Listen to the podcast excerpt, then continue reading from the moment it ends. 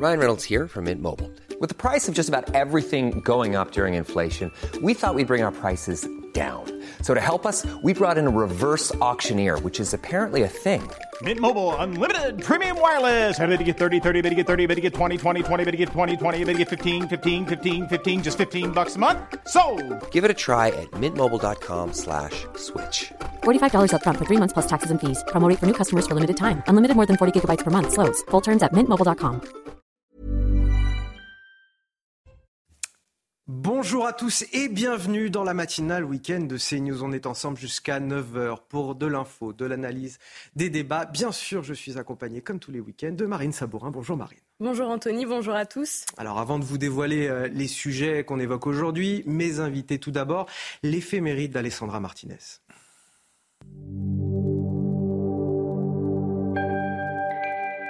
Chers amis, bonjour. L'Église fête aujourd'hui deux apôtres du Christ, Saint Simon et Saint Jude. Saint Simon est appelé le zélote pour ne pas le confondre avec Simon-Pierre.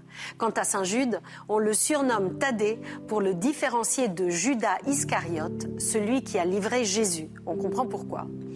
Les évangiles ne donnent que peu d'informations sur Simon le Zélote, mais son surnom indique qu'avant de rejoindre le Christ, il a appartenu à une secte juive fanatique, redoutée par les Romains. Après la Pentecôte, il serait parti évangéliser l'Égypte et la Perse, où il aurait été martyrisé. Jude, quant à lui, originaire de Nazareth, est peut-être le frère de Saint Jacques et le cousin de Jésus. Lui aussi serait parti répandre l'Évangile après la Pentecôte. On parle de lui en Mésopotamie ou encore en Libye. Et comme presque tous les apôtres, il est mort martyrisé. À noter que l'on trouve une lettre de lui dans le Nouveau Testament, juste après celle de Saint Pierre et Saint Paul. Voici pour finir le dicton du jour. Quand Simon et Jude sont arrivés, souvent, ils portent la neige à leurs souliers. C'est tout pour aujourd'hui. À demain, chers amis. Ciao. Alors je vous présente mes talents du jour sur ce plateau. C'est bien sûr Vincent Roy. Bonjour. bonjour. Journaliste et écrivain. Face à vous ce matin, c'est Amaury Brelet qui nous a rejoint. Bonjour. Bonjour. Journaliste à Valeurs Actuelles. On a également Carole Zanin pour euh, la météo de votre euh, samedi et euh, on va voir ce qu'il en est avant de sortir. Détendez-vous devant la météo avec Imola. Imola, fabricant de canapés et fauteuils de relaxation. Retrouvez votre programme avec le sérum anti-chute 6 cœurs de Lazartigue. Lazartigue, efficace par nature. Et justement, Carole, aujourd'hui, bah, il va falloir se couvrir avant de sortir parce qu'il faut s'attendre à un temps euh, venteux et pluvieux. Oui Anthony, je sais que vous avez pris votre parapluie ce matin, vous en aurez encore besoin cet après-midi. Nouvelle dégradation va arriver euh, par la pointe bretonne, des pluies soutenues sous un ciel bien gris, on attend des précipitations assez importantes et puis quelques orages qui pourraient éclater ici au pied euh, des Charentes-Maritimes. On poursuit avec un ciel bien nuageux mais relativement sec, quelques éclaircies. Sur le tiers sud, nous aurons de belles éclaircies également ce matin. À noter ce vent qui va déjà euh, souffler en rafale de 70 à 100 km par heure. Ça sera également le cas dans le courant de l'après-midi. Attention, Météo France va placer 10 départements dans le courant de l'après-midi sous vigilance orange pour cause de vagues submersion, mais également euh, pour un risque de crue. Soyez donc extrêmement vigilants. De la Charente-Maritime en remontant vers la Normandie, nous aurons donc des précipitations soutenues, 50 à 80 litres d'eau euh, par mètre carré sur, euh, une période de 24 heures.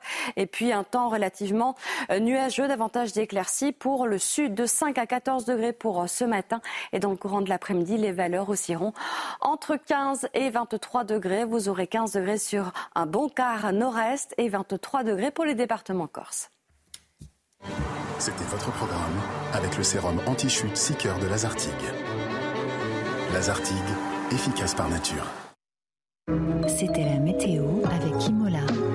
Imola, fabricant de canapés et fauteuils de relaxation.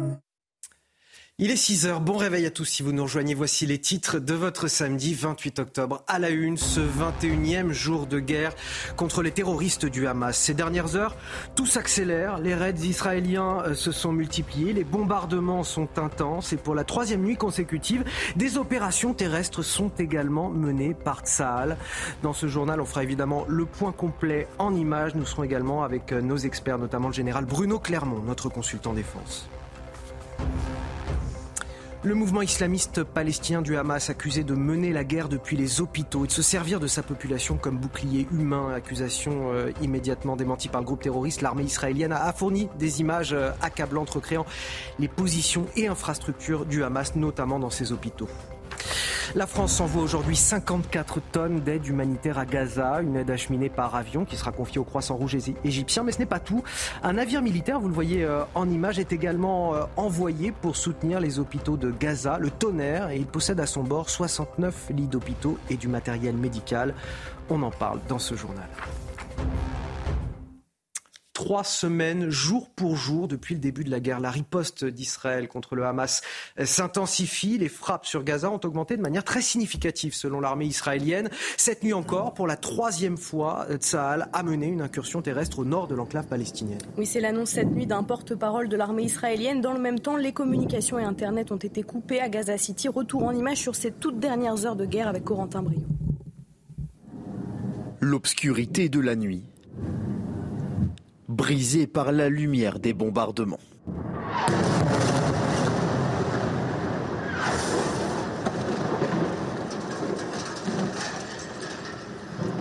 Alors que la bande de Gaza est toujours la cible de frappes aériennes, l'armée israélienne a annoncé ce vendredi soir étendre ses opérations terrestres. Au cours des dernières heures, nous avons intensifié les frappes à Gaza. L'armée de l'air frappe des installations terroristes souterraines et des installations terroristes de manière très significative. Dans un communiqué, le Hamas, qui est au pouvoir à Gaza, fait état de violents combats avec l'armée israélienne. Internet et toutes les communications sont également coupées, ce qui inquiète les organisations humanitaires, notamment l'Organisation mondiale de la santé. Nous avons perdu le contact avec notre personnel à Gaza, avec les établissements de santé les agents de santé et le reste de nos partenaires humanitaires sur le terrain. Ce siège m'inquiète gravement pour leur sécurité et pour les risques immédiats pour la santé des patients vulnérables. Nous appelons à une protection immédiate de tous les civils et à un accès humanitaire total. Certains membres du Hamas ont lancé un appel aux Palestiniens de Cisjordanie, les invitant à rejoindre le combat au plus vite. Et nous sommes en direct avec euh, le général Bruno Clermont, notre consultant défense. Bonjour, merci d'être avec nous euh, ce matin. On a plein de questions à vous poser, mais tout d'abord sur les, les, derniers événements qui se sont déroulés, ces incursions euh, assez brèves dans le centre de Gaza qu'on a observées jeudi, vendredi et puis encore cette nuit. Est-ce que c'est un préambule à une intervention terrestre d'ampleur? Est-ce que cette intervention, elle a déjà commencé finalement cette nuit? Que, que se passe-t-il exactement?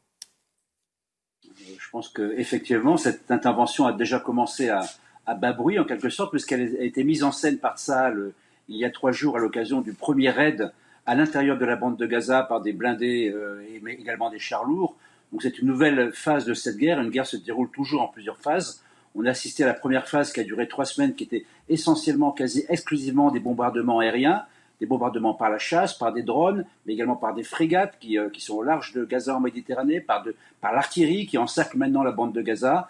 Il y a ensuite les premières opérations de commando qui sont rentrées pour faire du renseignement, probablement identifier euh, les positions des otages. Et là, on a assisté à un début d'offensive terrestre avec des raids ciblés, des raids éclairs, des raids puissants qui euh, affaiblissent le potentiel militaire de, du Hamas et également qui font du renseignement et qui surtout euh, identifient les chemins par lesquels les voies, parce que le, bande de Gaza, euh, les destructions sont immenses, les, voies par lesquelles l'offensive terrestre et, les convois et les colonnes de véhicules blindés vont pouvoir rentrer dans la bande de Gaza.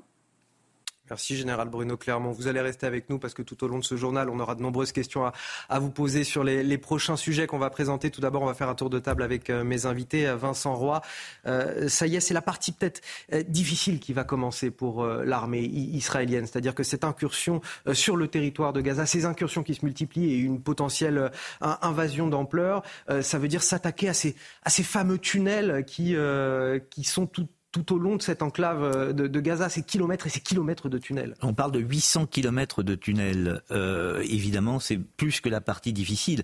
C'est la partie qui, à plus d'un titre, peut euh, poser problème. D'abord parce que les, images que produiront, que ne manqueront pas de produire le, le, Hamas seront terribles.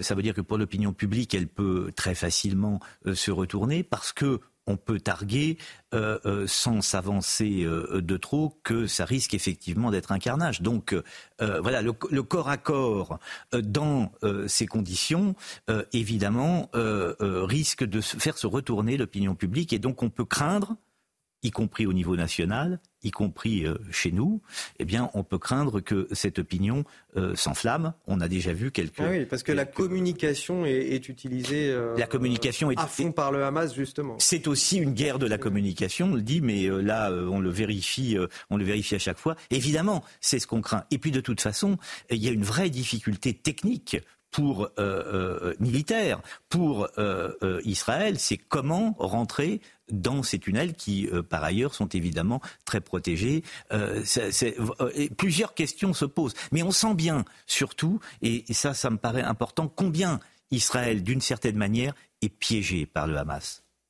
Amaury Brelet, cette pression qui monte depuis trois semaines autour du Hamas dans la bande de Gaza, on, est prêt d'aboutir à, quelque chose d'ampleur? Oui, en tout cas, déjà, l'objectif affiché par Tzal et, et Netanyahou, il est clair, c'est euh, de se débarrasser définitivement du Hamas et réduire à néant ses capacités euh, militaires et opérationnelles. Donc ça, l'objectif, il est clair. On sent bien qu'il y a une accélération euh, des choses là sur le terrain. Et en effet, il y a, un risque avec l'incursion des, troupes israéliennes dans la bande de Gaza, de voir des images se multiplier de victimes collatérales civiles, mais aussi de victimes dans les rangs de Tzal, mmh. qui, qui va, le nombre de victimes va inévitablement augmenter, et un risque de retournement de l'opinion mais c'est peut-être pour ça que l'opération a mis beaucoup de temps à, se faire et trois semaines de préparation. C'est peut-être justement pour, euh, essayer de sécuriser un maximum et de faire en sorte que, ces opérations soient le plus ciblées possible. Ça, sait très bien que c'est une opération euh, euh, hyper délicate. Hmm. Donc, elle sait très bien que là, elle va, d'une certaine façon, y laisser des plumes. Et Amaury a raison. L'opinion publique israélienne elle-même peut finir à un moment ou à un autre par s'interroger. On l'a sait déjà très divisé. Et en tout cas, il faut espérer que les soutiens, les alliés d'Israël en Occident, notamment en Europe et les États-Unis, ne, ne, fléchissent pas le moment. On verra cela tout à l'heure justement avec ce qui a été euh, voté à l'Assemblée générale de, l'ONU. On aura l'occasion d'en discuter. En tout cas, toute la difficulté pour Tsahal, c'est effectivement ces civils euh, bloqués par les terroristes euh, du Hamas qui s'en servent comme bouclier. Selon l'armée israélienne, document à l'appui, les islamistes mèneraient leurs opérations depuis les souterrains des hôpitaux marines. Oui, dans des vidéos partagées par Tsahal. On peut voir des couloirs souterrains et des salles de commandement reproduits en images 3D sous l'hôpital Al-Shifa de Gaza, une accusation que dément le Hamas. Les détails avec Maxime Leguet.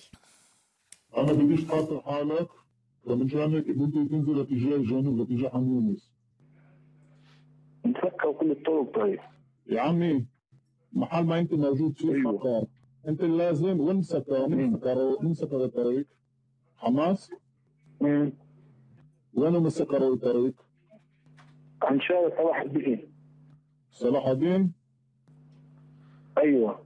كيف مسكروا الطريق؟ بوجهوا الناس مش حد يطلع. ما حد الناس بيطلعوا بوجهوهم Alors là, vous venez d'entendre cette euh, séquence euh, accablante euh, de l'armée israélienne qui tente effectivement de prévenir les civils, de leur dire d'évacuer vers le sud. Ces civils qui répondent qu'ils sont justement bloqués par le Hamas. Et on vous le disait, le Hamas qui mène leurs opérations depuis les hôpitaux. On l'a vu avec des vidéos partagées par Tzal notamment. On peut voir les couloirs souterrains des salles de commandement reproduits en images 3D sous l'hôpital Al-Shifa de Gaza. Les détails donc avec Maxime Leguet.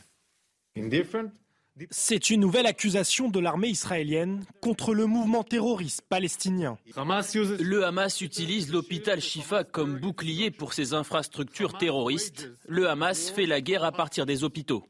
Pour Tsahal, l'organisation terroriste utiliserait les souterrains de l'hôpital Al-Shifa, situé au cœur de la ville de Gaza, comme véritable quartier général et centre de commandement.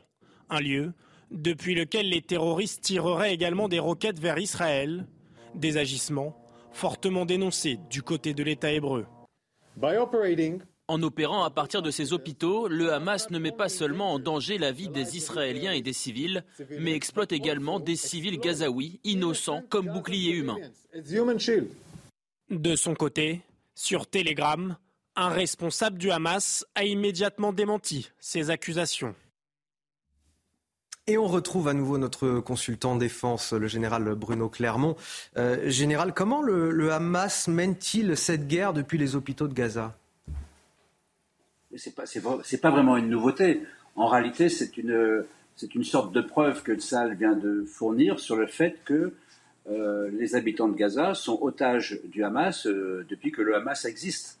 L'ensemble des souterrains qui ont été construits au fil des années et que Tzal essaie de détruire régulièrement sortent systématiquement dans des écoles, dans des mosquées et, et, dans des hôpitaux. donc le Hamas s'abrite, utilise la population de Gaza comme bouclier humain depuis toujours, ce qui rend effectivement compliqué les interventions de, de l'armée israélienne qui euh, malgré des dégâts collatéraux inévitables compte tenu de l'intensité des frappes, euh, il en être persuadé, euh, cherche à épargner autant que possible les vies civiles des Palestiniens.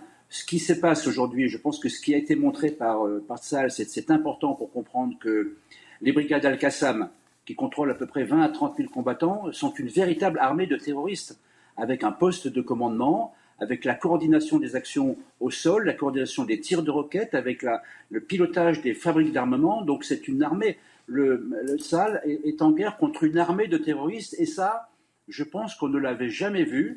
Mais il faut garder en tête également qu'il y a une armée de terroristes encore plus puissante qui s'appelle le Hezbollah, qui est au nord du Liban, et, que si le Hezbollah rentre en guerre, euh, là, ça devient très compliqué pour Tsahal.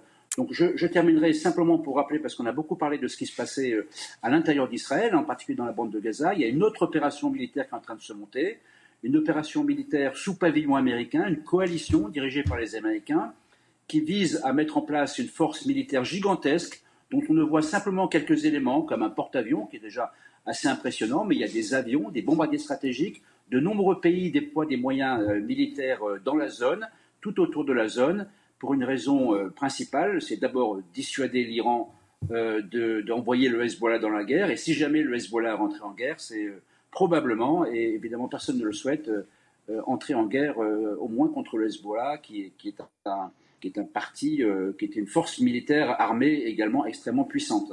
Général Bruno Clermont, une dernière question concernant Gaza et l'hôpital Al-Shifa. comme le dit Tsahal, le, QG des terroristes du Hamas, il se trouve sous cet hôpital?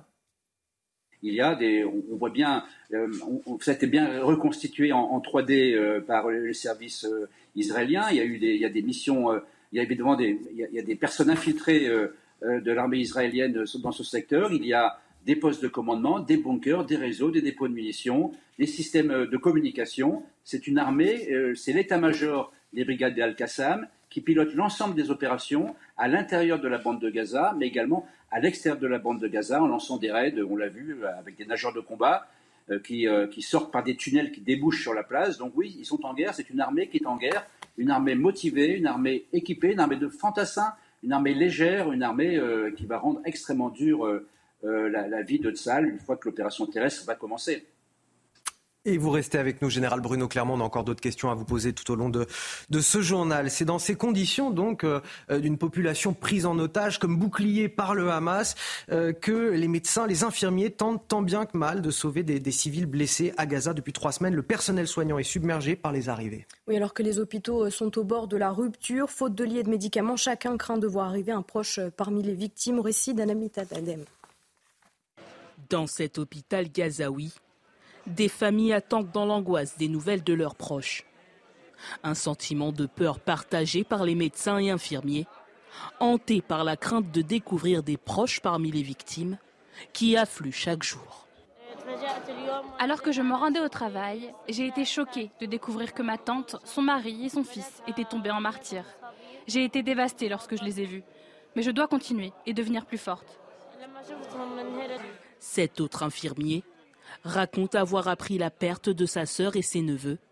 Il soignait à ce moment-là, sans le savoir, des habitants du même quartier. Je n'ai pas pu reconnaître leur visage en raison de la gravité de leurs blessures. La prochaine fois, ce sera peut-être mon fils ou mes parents. C'est vraiment difficile. Nous dormons à peine à cause de cette situation. En plus de cette crainte, s'ajoutent les bombardements incessants les médecins doivent encore faire face aux coupures d'électricité et aux graves pénuries de médicaments et de fournitures médicales. 6h15 sur CNews, c'est l'heure du rappel de l'actualité avec vous Marine Sabourin. L'agence de notation américaine Fitch ne modifie pas la note de la France après avoir été rétrogradée à AA-. La dette hexagonale n'a pas évolué. Si la France peut se féliciter d'avoir une économie importante, riche et diversifiée, ses finances publiques et en particulier son important niveau d'endettement constitue un point faible dans sa notation, relève l'agence. L'auteur euh, présumé de la tuerie qui a fait 18 morts dans le Maine aux États-Unis a été retrouvé mort hier après une intense chasse à l'homme qui a duré deux jours. L'annonce a été confirmée par les autorités. Le principal suspect se nommait Robert Card, réserviste de l'armée. Il était âgé de 40 ans. Et puis la Coupe du Monde de rugby s'achève ce soir au Stade de France. La Nouvelle-Zélande et l'Afrique du Sud, tenantes du titre, s'affronteront pour décrocher une quatrième couronne synonyme de record. Pour rappel, la, la dernière défaite néo-zélandaise face à l'Afrique du Sud en Coupe du Monde remonte à 1999. Alors nous parlions tout à l'heure du, soutien à Israël des, euh, des autres pays. Justement, l'Assemblée générale de, l'ONU a, voté massivement hier pour une trêve humanitaire immédiate, 120 votes pour, dont la France sur les 193 membres. 14 pays ont voté contre et 45 se sont abstenus. Oui, si l'ambassadeur palestinien a laissé euh, éclater euh, sa joie, l'ambassadeur d'Israël a qualifié cette résolution d'infamie. Écoutez-le. Aujourd'hui est un jour qui restera dans les mémoires comme un jour d'infamie. Nous avons tous constaté que les Nations Unies n'ont plus la moindre légitimité ni la moindre pertinence. Cette organisation a été fondée à la suite de l'Holocauste dans le but de prévenir les atrocités. Pourtant, le spectacle auquel nous venons d'assister prouve sans l'ombre d'un doute que l'ONU s'est malheureusement, tragiquement, engagée non pas à prévenir, mais à garantir de nouvelles atrocités. Vous comprenez ou non le, dépit de l'ambassadeur israélien? Oh bah pour le moins. Euh, il s'était indigné, je crois que c'était la semaine dernière, euh, des déclarations de M. Gutiérrez. Euh, écoutez, de toute façon, il faut être honnête. Quelle est aujourd'hui la réalité du poids de l'ONU? Pratiquement nulle. Il faut être très honnête. L'ONU ne sert plus aujourd'hui à grand-chose. Et on comprend très bien l'émotion de l'ambassadeur d'Israël. Vous savez que une trêve humanitaire, quand vous la commencez, vous ne revenez pas en arrière. Et c'est donc désavouer d'une certaine manière Israël, et c'est lui dire non. En quelque sorte, vous n'avez pas le droit de répliquer. Et par conséquent, on peut tout à fait comprendre et justifier par la même occasion euh, l'indignation euh, du diplomate euh, israélien.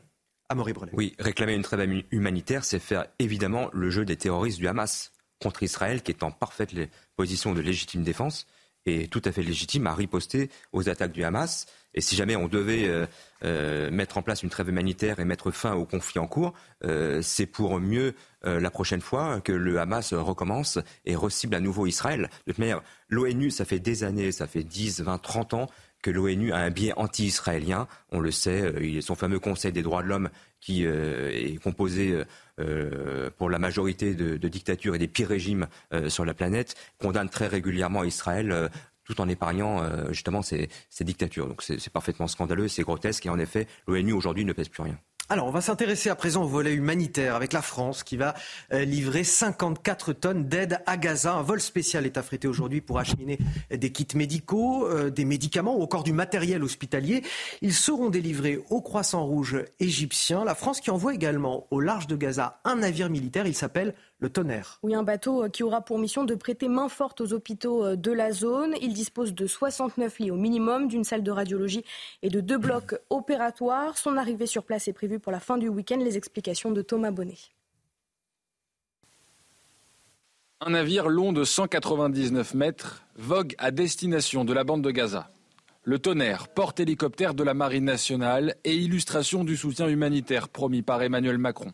À son bord, 200 marins, 20 soignants et surtout des capacités hospitalières modulables composées de deux blocs opératoires, d'une salle de radio avec scanner et d'une soixantaine de lits, dont quatre de réanimation.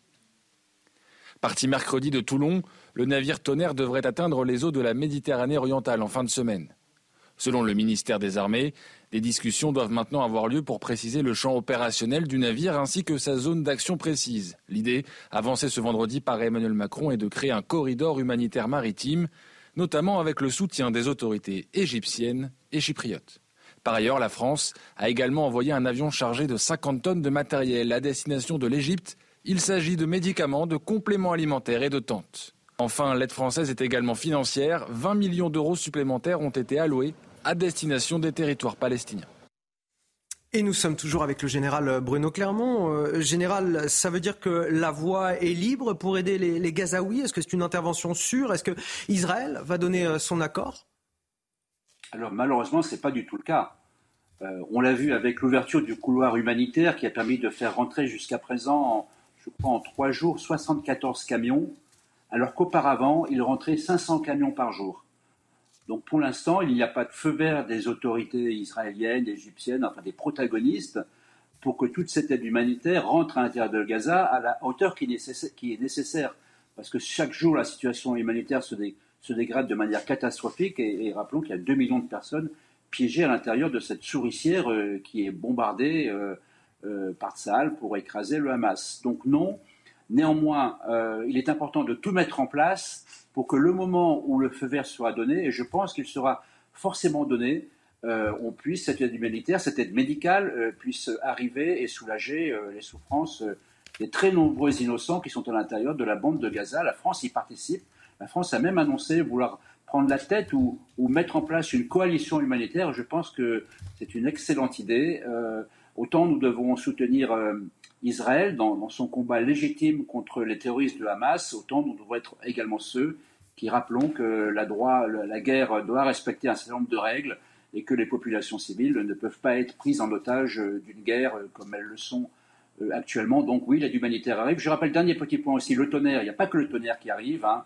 Il y a également deux frégates, euh, la frégate Surgouf et la frégate euh, Alsace, pardon, qui vont rejoindre un grand dispositif naval qui se met en place et ce dispositif naval, il va servir à plusieurs choses en fonction de, l'évolution de la situation. Mais oui, le tonnerre, la France est présente avec le tonnerre. Dernier point sur le tonnerre, on ne le voit pas sur cette image, mais il y a également des hélicoptères de combat et des hélicoptères d'évacuation éventuellement de personnel, puisque vous savez, une des priorités de la France est d'évacuer ses ressortissants le jour où les choses tournent mal.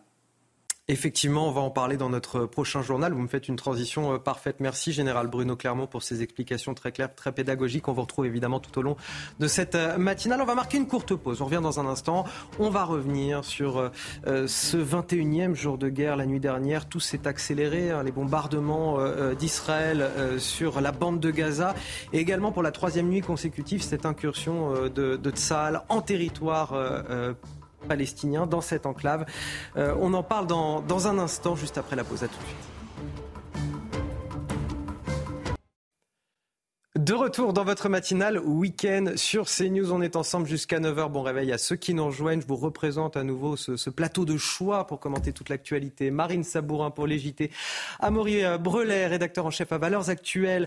Euh, Vincent Roy, journaliste et écrivain qui nous accompagne également. Et Carole Zanin pour la météo. Voici tout de suite les titres de votre journal de 6h30. À la une, ce 21e jour de guerre contre les terroristes du Hamas. Ces dernières heures, tout s'accélère. Les raids israéliens se sont multipliés, les bombardements sont intenses et puis pour la troisième nuit consécutive, des opérations terrestres sont également menées par Tsahal. Dans ce journal, on fera évidemment le point complet avec nos envoyés spéciaux en Israël, Harold Iman et Sacha Robin.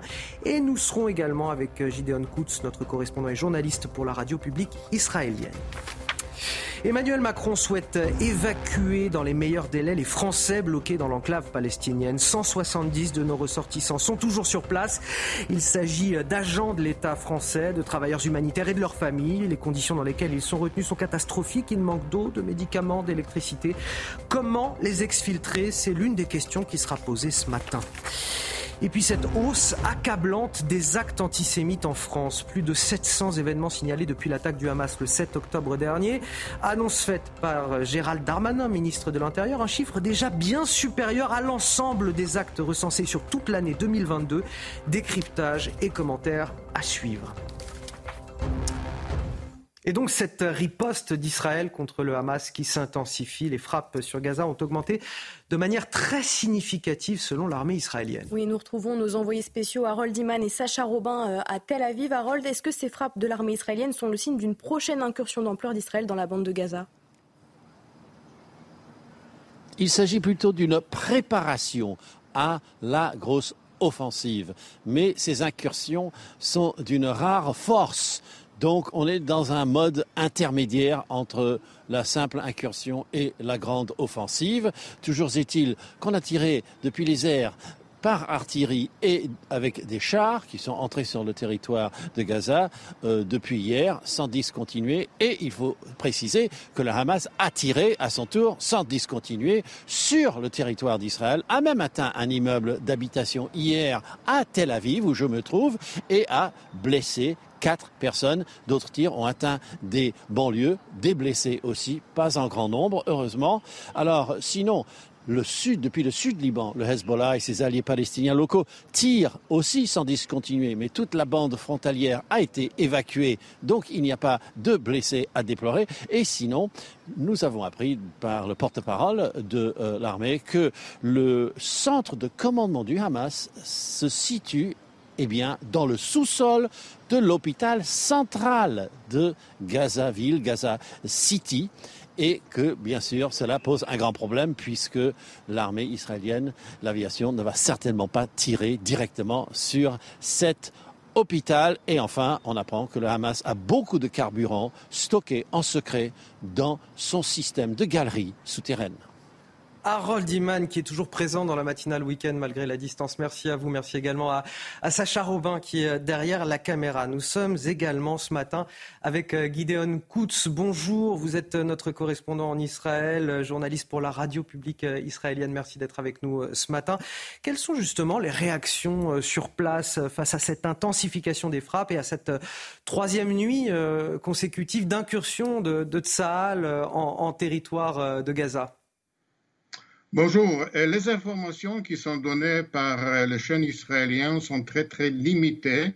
Et cela dit, euh, il n'y a pas une véritable confirmation qu'il s'agit d'une très grande incursion ou le début d'une opération, de la grande opération qu'on a entendue. Donc, euh, on se base surtout euh, sur des informations qui sont données d'Israël vers l'extérieur des déclarations des différents conseillers du, du, Premier ministre, par exemple, qui disent que cette fois, il s'agit d'un tournant et cette fois, euh, les, véritables opérations euh, ont commencé.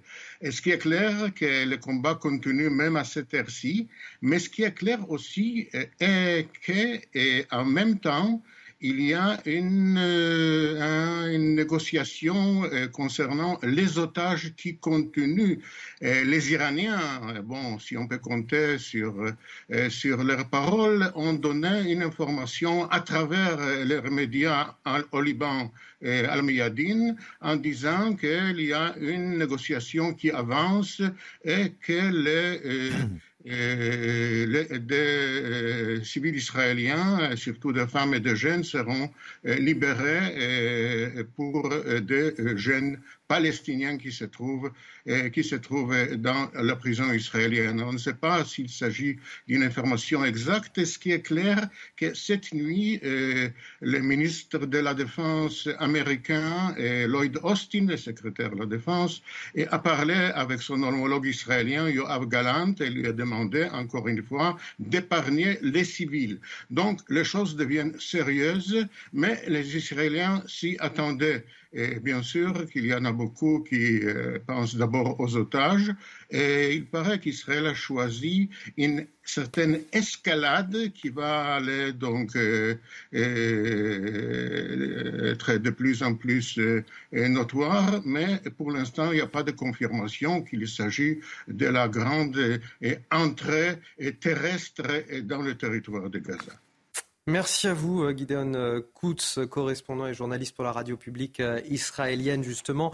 Vous parliez de la situation des otages et puis il y a aussi ces ressortissants français bloqués sur place. 170 ressortissants français dans la bande de Gaza, pris au piège entre les bombardements du Hamas et ceux d'Israël. Ces victimes qui manquent de tout et se retrouvent sans eau, sans électricité ou encore sans médicaments. Oui, Emmanuel Macron, en déplacement à Bruxelles hier, a indiqué que la France souhaitait les évacuer dans les meilleurs délais. Les détails avec Adrien Fontenot. Depuis le 7 octobre et les attaques du Hamas, le rapatriement des Français est la priorité d'Emmanuel Macron. Mais en plus des otages, sont également présents des employés de l'Institut français de Gaza, leurs familles, ainsi que des humanitaires. tous dans l'impossibilité de quitter le territoire. La France a environ 170 ressortissants français, personnels travaillant dans nos instituts et ayant droit. Euh, nous souhaitons les évacuer dans les meilleurs délais. C'est ce qu'on est en train d'organiser avec à la fois les autorités israéliennes, palestiniennes et euh, l'Égypte. Ces Français, déplacés du nord vers le sud de Gaza, souffrent de conditions qui se dégradent chaque jour. Pénurie d'eau, d'électricité et de médicaments, mais surtout un danger permanent. Nombreux sont ceux à vouloir partir, une opération qui ne se fera pas dans n'importe quelle condition. Pour nous, ce qui est important de dire, c'est qu'on ne cherche pas à les exfiltrer. Euh, la question, là, c'est pas de les exfiltrer, la question, c'est de les faire sortir. Et de les faire sortir euh, avec l'accord de toutes les parties. On n'est pas sur des opérations euh, militaires commando. Euh, il faut, euh, moi, mon objectif, et l'objectif pour eux sur place, et l'objectif de tous, c'est qu'ils soient le plus sécurisés possible. Outre ces ressortissants travaillant à Gaza, la diplomatie française fait état de neuf Français toujours retenus en otage ou portés disparus.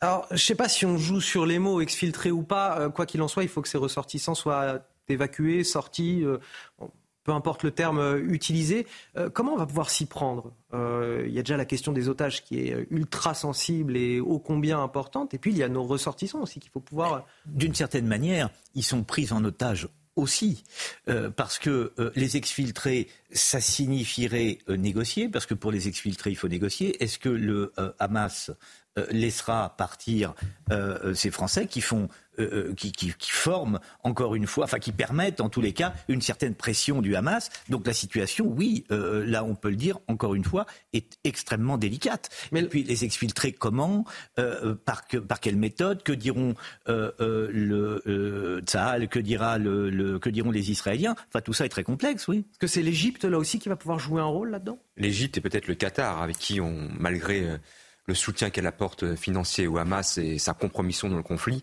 euh, a des relations assez proches avec Paris, on le sait. Donc il faut en effet euh, mobiliser tous les leviers diplomatiques possibles pour essayer de sortir ces Français de là. On, s'étonne d'ailleurs que ces Français, pour beaucoup d'entre eux, n'aient pas été évacués plus tôt. Euh, là, on arrive quand même bien tard déjà. Et en effet, il faut tout faire. Donc diplomatiquement pour les sortir de là, pour éviter d'en arriver à une opération militaire euh, qui a été évoqué, euh, des forces spéciales pour aller les sortir. Qui, qui les mettrait en danger. Qui les mettrait vraiment en danger, eux et nos militaires. Et toujours ces récits terribles des familles d'otages euh, israéliens. Ce matin, on vous montre le, témoignage de cet habitant de Tel Aviv. C'est sur la chaîne Telegram du Hamas qu'il a découvert l'enlèvement de sa cousine et de ses deux neveux. Oui, cela s'est passé le jour de l'attaque le 7 octobre dernier dans le kibbutz de Niroz. Yossi Schneider attend désespérément des nouvelles de ses proches. Le récit est signé Jean-Michel Decaze en regardant l'une des vidéos les plus virales du Hamas, l'attaque du kibbutz de Nir Oz. Le 7 octobre dernier, Yossi Schneider repère sa cousine aux mains des assaillants. J'ai vu une photo de ma cousine chérie avec ses deux petits bébés. Ariel n'a que 4 ans et Krir n'a que 9 mois. C'est le plus jeune bébé kidnappé. Je n'en croyais pas mes yeux. Le mari de sa cousine serait vivant, mais la tante et l'oncle de Yossi Schneider, en haut à gauche, ont été tués par les militants du Hamas. L'agent immobilier espère maintenant retrouver sa famille. Krir et Ariel ne sont que des bébés. Krir n'a que neuf mois. Il n'avait pas encore prononcé ses premiers mots. Je ne sais même pas s'il a déjà dit papa. Je suis même sûr à 100% qu'il n'a jamais dit maman. Nous devons arrêter le Hamas immédiatement, déclare Yossi Schneider.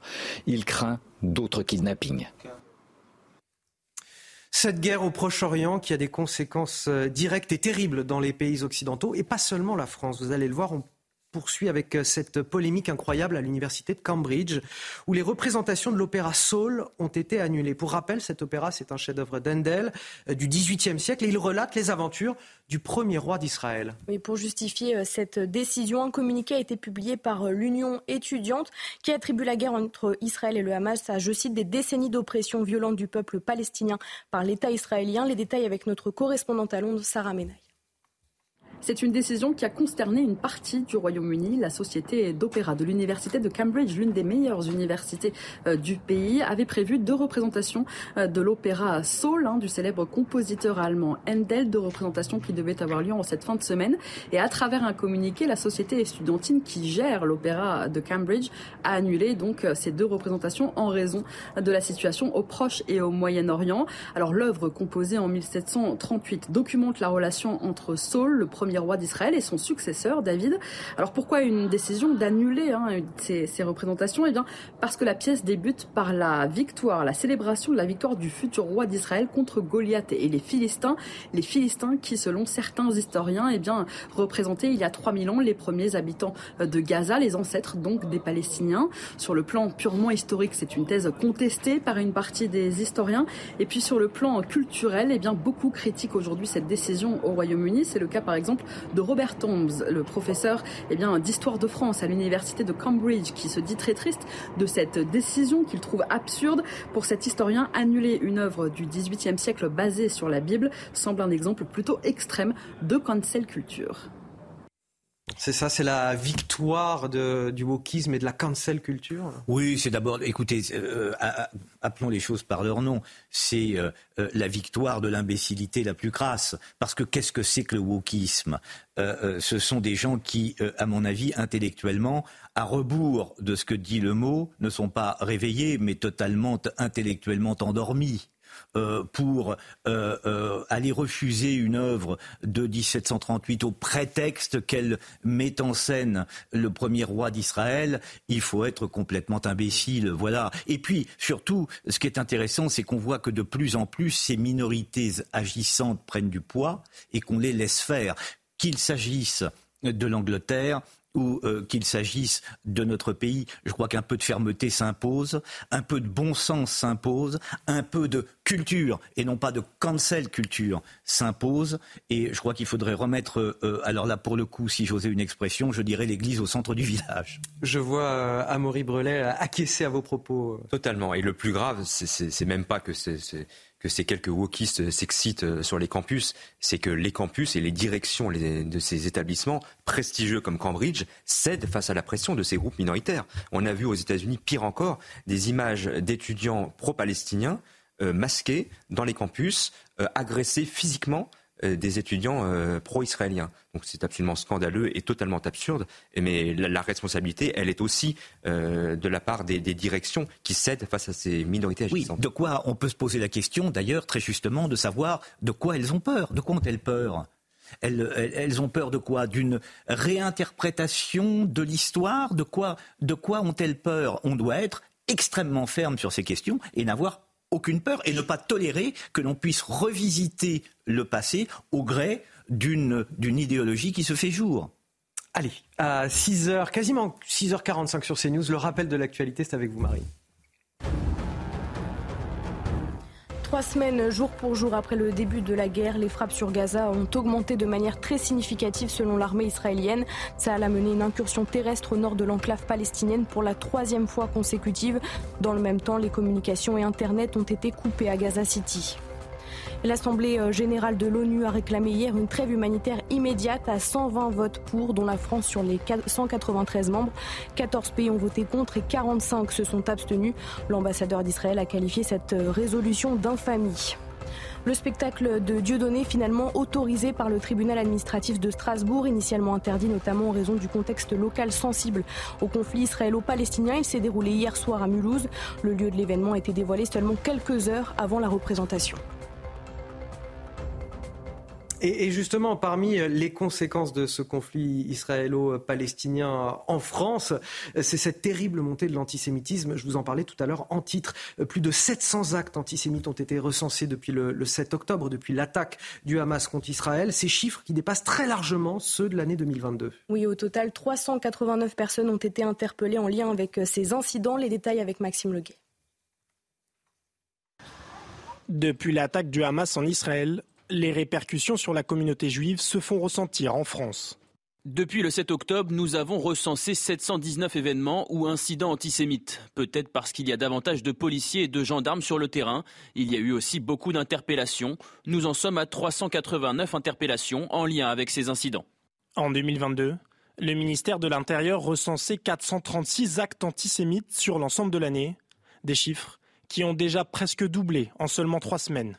Une recrudescence et des chiffres inquiétants qui témoignent d'une atmosphère hostile à l'égard des juifs. Ce climat est lourd et nous sommes toujours dans, la crainte parce que nous savons que euh, là, nous parlons d'actes euh, antisémites, c'est toujours grave. Nous parlons d'une explosion aussi sur les réseaux avec des multiples signalements à la plateforme Pharos, mais nous savons aussi qu'il y a souvent des passages à l'acte plus graves. Avec près de 600 000 juifs, la France dispose de la plus grande communauté juive en Europe. Des chiffres absolument accablants. On va s'accorder quand même une petite respiration sportive avec vous, Marie. Retrouvez votre programme de choix avec Autosphère, premier distributeur automobile en France. Et Marine, on va parler de cette euh, petite finale de la Coupe du Monde de rugby. Oui, le 15 de la Rose s'est offert la troisième place en dominant euh, les Pumas euh, du suspense 23 à 26 hier soir au Stade de France.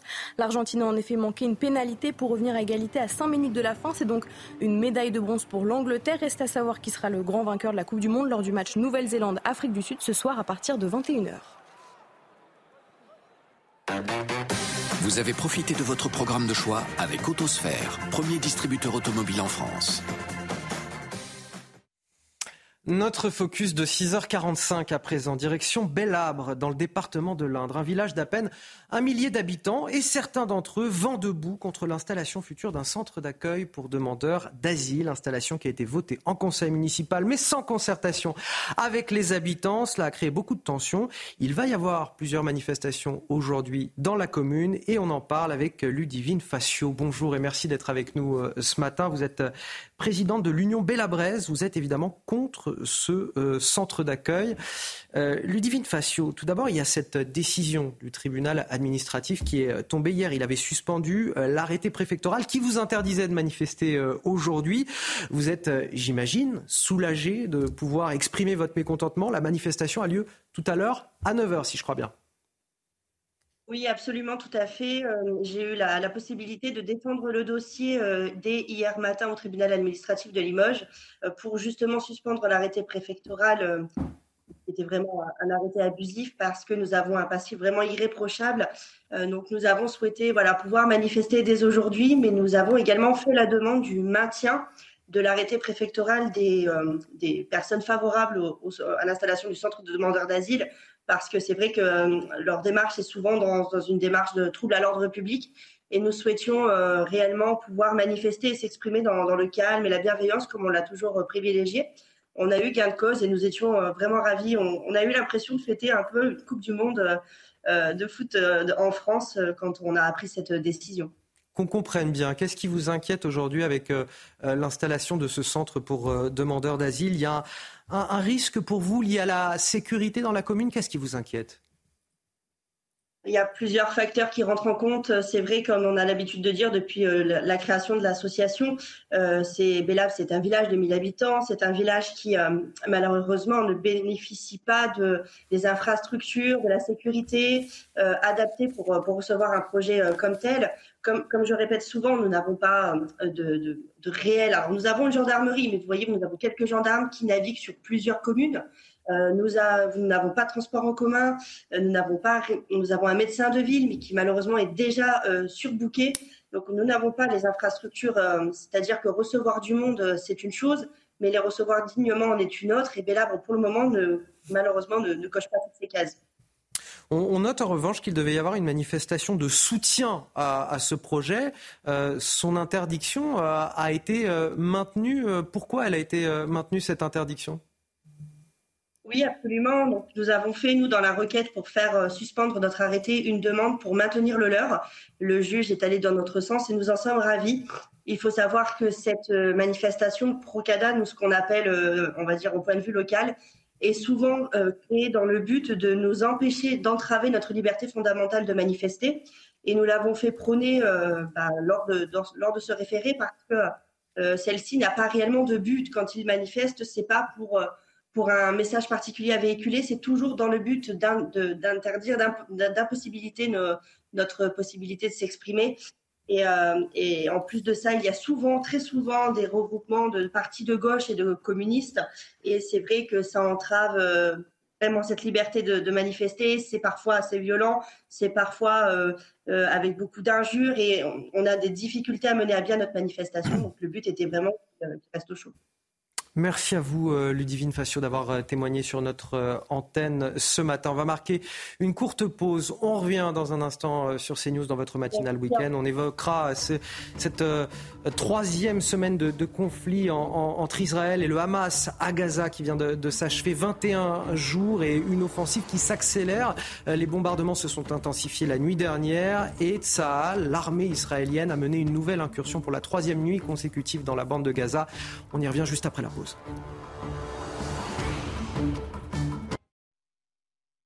Détendez-vous devant la météo avec Imola. Imola, fabricant de canapés et fauteuils de relaxation. Retrouvez votre programme avec le sérum anti-chute Seeker de Lazartigue. Lazartigue, efficace par nature. La météo de votre samedi 28 octobre, c'est tout de suite avec euh, Carole Zanin. Carole, euh, un temps euh, Mossad aujourd'hui, c'est la dépression, l'instabilité dans toute une partie du pays. Oui, complètement. On va avoir une zone pluvieuse qui va arriver par la pointe bretonne déjà euh, ce matin, qui va traverser le territoire d'ouest en est. Quelques orages ici du côté de la Charente-Maritime, en dégradé nuageux, davantage de soleil encore au sud. Ce vent qui va souffler en rafale, mais on va surveiller ce vent sur le littoral atlantique dans le courant de l'après-midi, puisque les conditions euh, seront bien instables là-bas. De la Charente-Maritime en remontant vers la pointe du Finistère. Attention, Météo France va placer dans le courant de l'après-midi eh bien, une vigilance orange pour vagues submersion, mais également euh, des crues. À l'avant, nous allons avoir un temps beaucoup plus ensoleillé. Regardons vos températures, douces pour la saison. Elles oscilleront ce matin entre 5 et 14 degrés, 5 pour Aurillac, 14 pour La Rochelle, 14 également du côté de Nice et dans le courant de l'après-midi, au pied de la Tour Eiffel, eh bien, vous aurez des températures qui oscilleront entre 15 voire 16 degrés. Ça sera pareil sur un bon quart nord-est, 21 à Perpignan, 20 à Bordeaux et 23 degrés pour les départements corses. Programme avec le sérum anti-chute Seeker de Lazartigue. Lazartigue, efficace par nature. C'était la météo avec Imola. Imola, fabricant de canapés et fauteuils de relaxation. Bon, la conclusion de tout ça, c'est que vous faites mieux de suivre la matinale week-end sur CNews et d'être avec nous. Je vous présente mon plateau. Marine Sabourin, toujours pour les JT. Guillaume Bigot nous a rejoint, politologue, éditorialiste, pour euh, commenter toute l'actualité. Bonjour à vous, Guillaume. Elodie Huchard, du service politique de CNews. Et Arnaud Benedetti, Bonjour, à vous, rédacteur en chef de la revue politique et parlementaire. Voici euh, les titres de votre journal de 7 heures. À la une, ce 21e jour de guerre contre les terroristes du Hamas. Ces dernières heures, tout s'accélère. Les raids aériens d'Israël se sont multipliés, les bombardements sont intenses et pour la troisième nuit consécutive, des opérations terrestres sont également menées par Tsahal. Dans ce journal, on fera évidemment le point complet en images et nous serons avec nos experts, le général Bruno Clermont, notre consultant défense, et puis le géopolitologue Gérard Vespierre. Le mouvement islamiste palestinien du Hamas accusé de mener la guerre depuis les hôpitaux, de se servir de sa population comme bouclier humain. Cette accusation immédiatement démentie par le groupe terroriste. L'armée israélienne a pourtant fourni des images recréant les, les positions et infrastructures du Hamas justement sous ces hôpitaux. La France envoie aujourd'hui 54 tonnes d'aide humanitaire à, Gaza, une aide acheminée par avion qui sera confiée au Croissant Rouge égyptien. Mais ce n'est pas tout, et vous le voyez en image. Un navire militaire est également envoyé pour soutenir les hôpitaux de Gaza. Le Tonnerre, il s'appelle, et il possède à son bord 69 lits d'hôpitaux et du matériel médical. On en parlera notamment sur ce plateau avec Elodie Huchard. Trois semaines, jour pour jour, après le, début de, cette guerre, la riposte d'Israël contre le Hamas s'intensifie. Les frappes sur Gaza ont augmenté de manière très significative selon l'armée israélienne. Cette nuit encore, pour la troisième fois consécutive, Tsahal a mené une incursion terrestre au nord de l'enclave palestinienne. Oui, c'est l'annonce cette nuit d'un porte-parole de l'armée israélienne. Dans le même temps, les communications et Internet ont été coupées à Gaza City. Retour en image sur ces toutes dernières heures avec Corentin Brio l'obscurité de la nuit, brisée par la lumière des bombardements.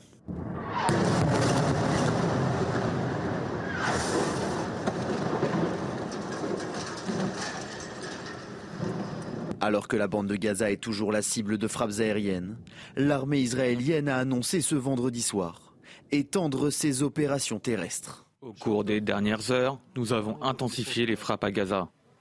L'armée de l'air frappe des installations terroristes souterraines et des installations terroristes de manière très significative. Dans un communiqué, le Hamas, qui est au pouvoir à Gaza, fait état de violents combats avec l'armée israélienne. Internet et toutes les communications sont également coupées, ce qui inquiète les organisations humanitaires, notamment l'Organisation mondiale de la santé. Nous avons perdu le contact avec notre personnel à Gaza, avec les établissements de santé, les agents de santé et le reste de nos partenaires humanitaires sur le terrain. Ceci, je m'inquiète gravement pour leur sécurité et pour les risques immédiats pour la santé des patients vulnérables. Nous appelons à une protection immédiate de tous les civils et à un accès humanitaire total. Certains membres du Hamas ont lancé un appel aux Palestiniens de Cisjordanie, les invitant à rejoindre le combat au plus vite. Ces toutes dernières informations qui nous sont envoyées par notre euh, envoyé spécial Régine Delfour euh, sur place en Israël et qui nous explique, euh, selon Tsahal, des avions de combat ont frappé le chef du réseau aérien du Hamas, Hassem Abou Rakaba. Il était responsable des drones, des parapentes de la détection aérienne, de la défense aérienne du Hamas. Il a participé justement à la planification du massacre dans les communautés entourant le Gaza Strip le 7 octobre dernier dirigeait les terroristes donc ils se sont infiltrés euh, dans le sud euh, d'Israël. Nous sommes justement avec euh, le général Clermont pour, pour vous pouvoir un petit peu expliquer tout ça, ces incursions brèves dans le centre de Gaza et dans le nord de Gaza qui sont menées déjà depuis deux jours, depuis jeudi par Tsahal. Ce sont finalement un préambule à cette intervention terrestre massive annoncée depuis déjà trois semaines par Israël? Tout cas, c'est clairement une nouvelle phase de la guerre, une phase qui a été annoncée officiellement par Tsal avec une communication très forte. Souvenez-vous les images de, ce convoi de chars, de blindés, euh, d'engins de terrassement qui pénètrent à l'intérieur de la bande de Gaza. Donc c'est un signal fort, euh, une nouvelle phase, une phase terrestre après trois semaines de bombardements intensifs. Euh, a tiré, je ne sais pas, plusieurs fois la dotation de l'armée française en trois semaines, des avions, des drones, des frégates qui sont au large et qui tirent au canon. Euh, des canons qui sont tout autour de la bande de Gaza et qui tirent des obus en permanence.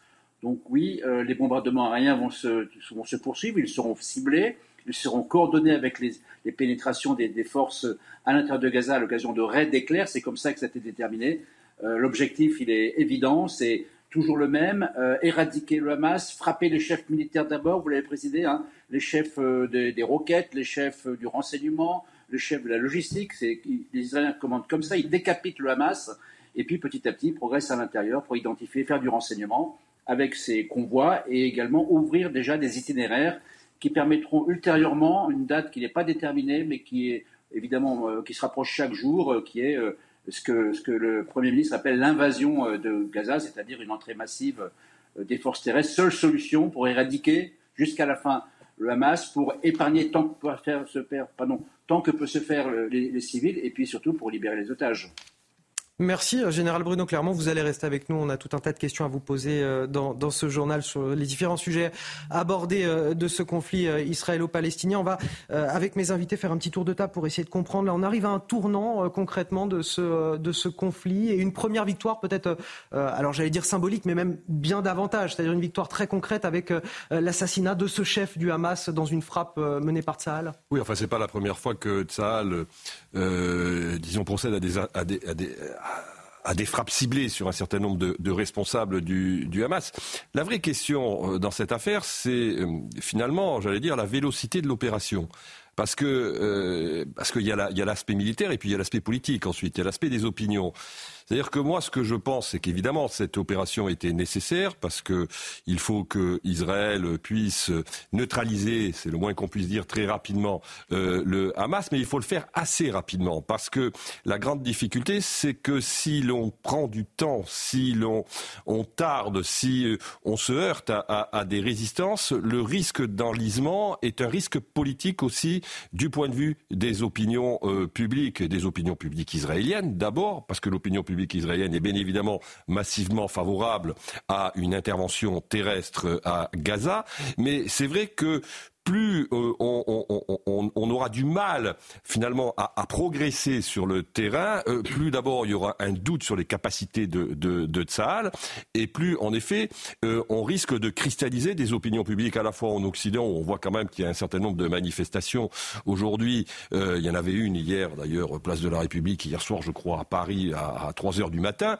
on risque, si vous voulez, de se retrouver face à des opinions publiques qui, jusqu'à présent quand même globalement en Occident, soutiennent Israël, mais qui pourraient en effet ensuite fléchir. Donc c'est la vraie question aujourd'hui. Il y a une, dire, il y a, une bataille pour le temps aussi, qui est une bataille essentielle pour les Israéliens. Guillaume Bigot, comment vous analysez vous cette accélération de l'offensive d'Israël et peut-être cette aussi première victoire symbolique d'Israël avec euh, l'élimination de ce chef euh, du Hamas, qui est euh, probablement quelque chose de bon en termes de communication du gouvernement, ne serait-ce que pour l'opinion publique israélienne qui attend certainement des résultats de cette guerre?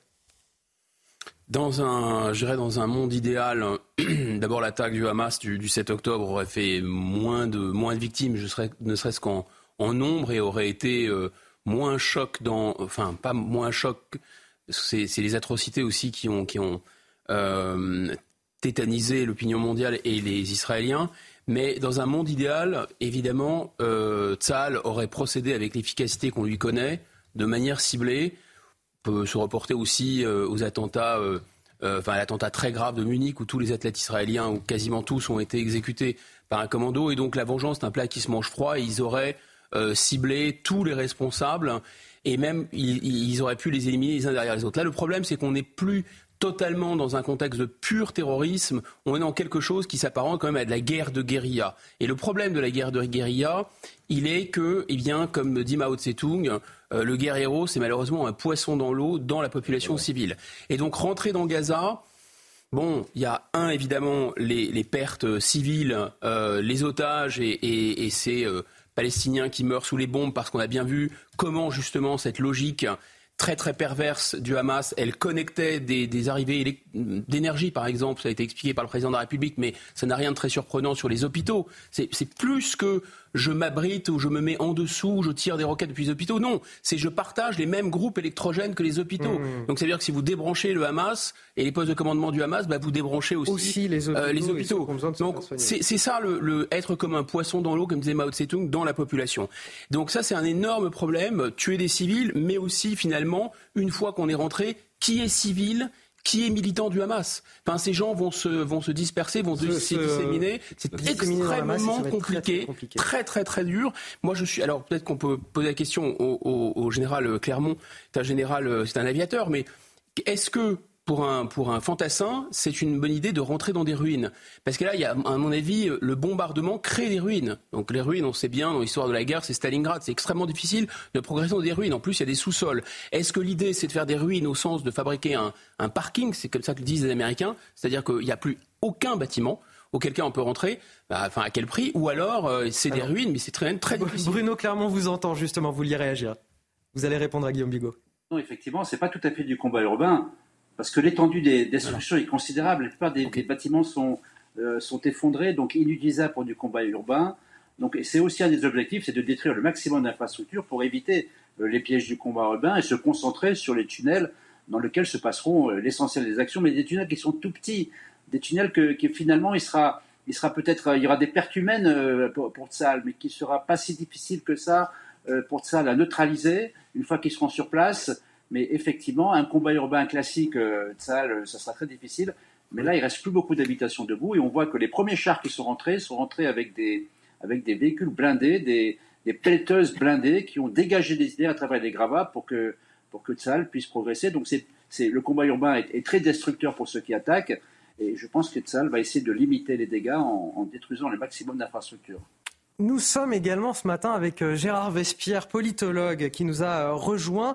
Une question pour vous. Euh, est-ce qu'il y a un risque d'embrasement également du côté de, la Cisjordanie avec cette accélération de, l'offensive d'Israël contre le Hamas à, Gaza? Bonjour à vous. Ce n'est pas tant l'accélération que la durée de la pénétration des troupes israéliennes à l'intérieur de Gaza. Si on reste dans le processus des incursions, on reste 8 heures et on ressort. Donc là, il y a moins de prise politique, si vous voulez, à la présence d'Israël à l'intérieur de Gaza et donc moins de risques que euh, la Cisjordanie s'enflamme.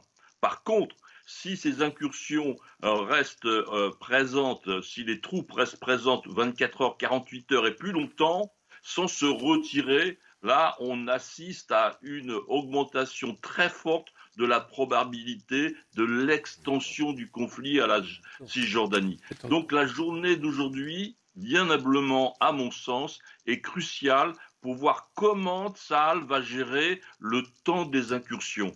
Incursions ponctuelles très courtes, 10 heures, 12 heures, une 24 heures maximum, ou bien est-ce qu'on reste sur le terrain Si on reste, on, a, on est devant le risque d'un embrasement plus important en Israël, et s'il y avait une, une, incursion beaucoup plus massive en, en, en, en, termes de troupes, eh bien à ce moment-là, euh, on a aussi une augmentation significative du risque sur le front nord et de l'intervention du Hezbollah. Donc la journée est cruciale. Merci à vous pour euh, cette analyse, euh, Gérard euh, Vespierre. Ce document qu'on voulait vous faire écouter ce matin, les soldats de Tsahal qui continuent aujourd'hui à inciter les civils de la bande de Gaza à évacuer vers le sud pour échapper au bombardement. Oui, dans un enregistrement diffusé par l'armée israélienne, un habitant de Gaza affirme que les terroristes du Hamas bloquent les routes et empêchent les civils de se déplacer. Écoutez son échange avec un commandant de l'armée israélienne. فمن جانب بده تنزل لاتجاه الجنوب لاتجاه حمونس نفكوا كل الطرق طيب يا عمي محل ما انت موجود في أيوه. حقار انت لازم وامسك امسك امسك الطريق حماس مم. وين مسك الطريق؟ عن شارع صلاح الدين صلاح الدين؟ أيوه كيف مسكروا الطريق؟ بوجهوا الناس مش حد يطلع ما حد الناس بيطلعوا بوجهوهم Et voilà, on voit comment euh, les euh, civils euh, de Gaza sont utilisés comme boucliers par le Hamas. Selon l'armée israélienne, document à l'appui, les islamistes mèneraient d'ailleurs le, leurs opérations, on a commencé à en parler, depuis les, les souterrains des hôpitaux. Oui, dans des vidéos partagées par Tsahal, on peut voir des couloirs souterrains et des salles de commandement reproduits en images 3D sous l'hôpital Al-Shifa de Gaza, une accusation que dément le Hamas. Les détails avec Maxime Leguet. C'est une nouvelle accusation de l'armée israélienne contre le mouvement terroriste palestinien. Le Hamas utilise l'hôpital Shifa comme bouclier pour ses infrastructures terroristes. Le Hamas fait la guerre à partir des hôpitaux.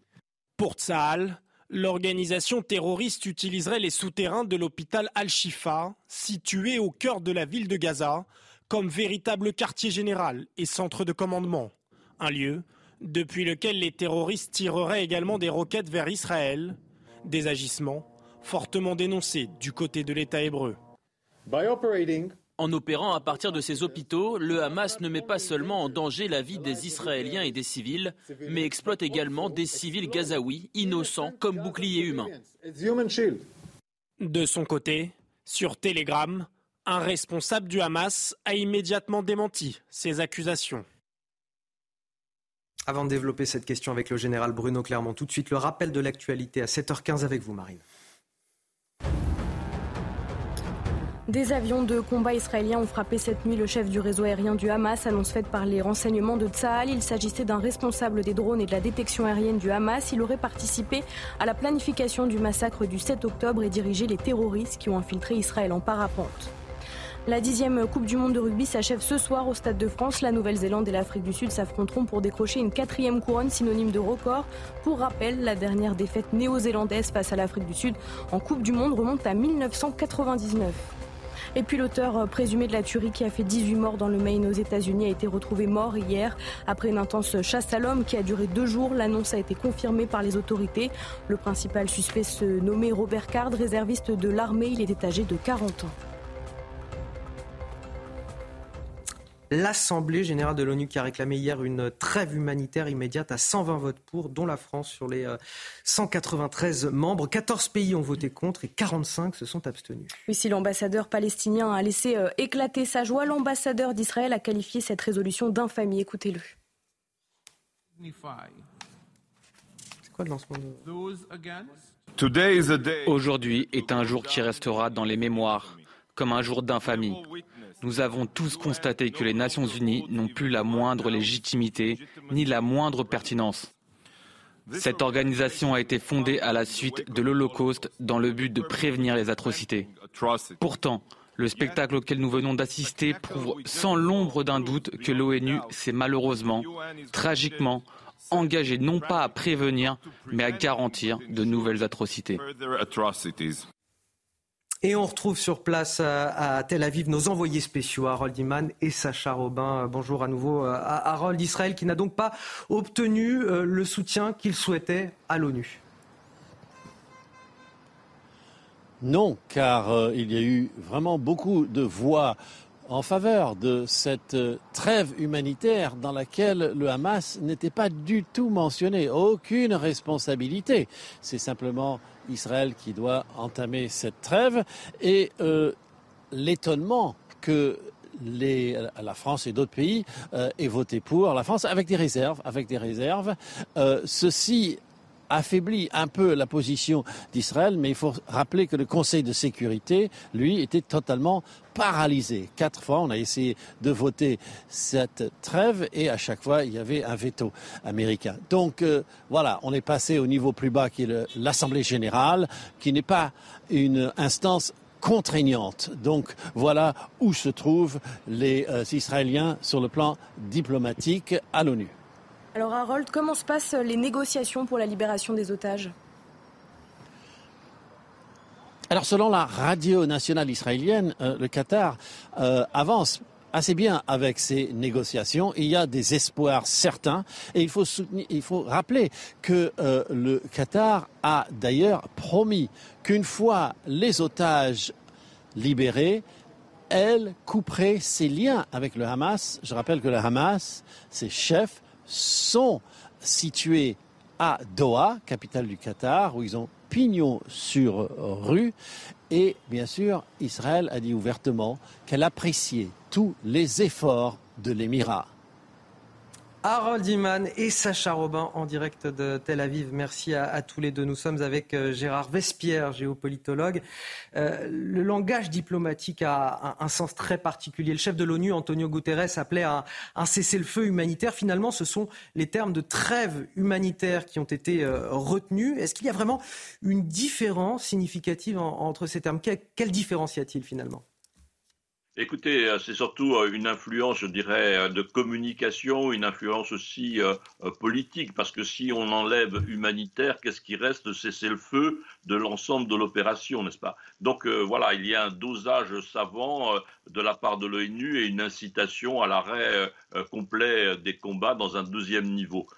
mais la question aussi qui doit se poser, c'est que l'ensemble des partenaires d'Israël demandent un, une, un, une trêve humanitaire, n'est-ce pas euh, euh, C'est le cas de l'Europe, les États-Unis l'ont aussi évoqué. Euh, donc, combien de temps Israël va-t-elle pouvoir tenir sans trêve euh, je pense que c'est une question qu'on doit se poser. Et derrière celle-là, est-ce que le durcissement des combats que l'on voit depuis euh, pratiquement 12-24 euh, heures maintenant n'est-il pas une façon de prévenir une éventuelle trêve dans quelques temps, dans quelques dizaines d'heures ou, quelques jours Avant la trêve, eh Israël pourrait chercher effectivement à avoir le maximum d'intensité des combats parce que l'armée israélienne sait qu'elle va devoir s'arrêter pendant 24 heures, 48 heures ou 3 jours. C'est une hypothèse, mais on ne doit pas du tout la mettre de côté parce qu'on est au centre d'une négociation diplomatique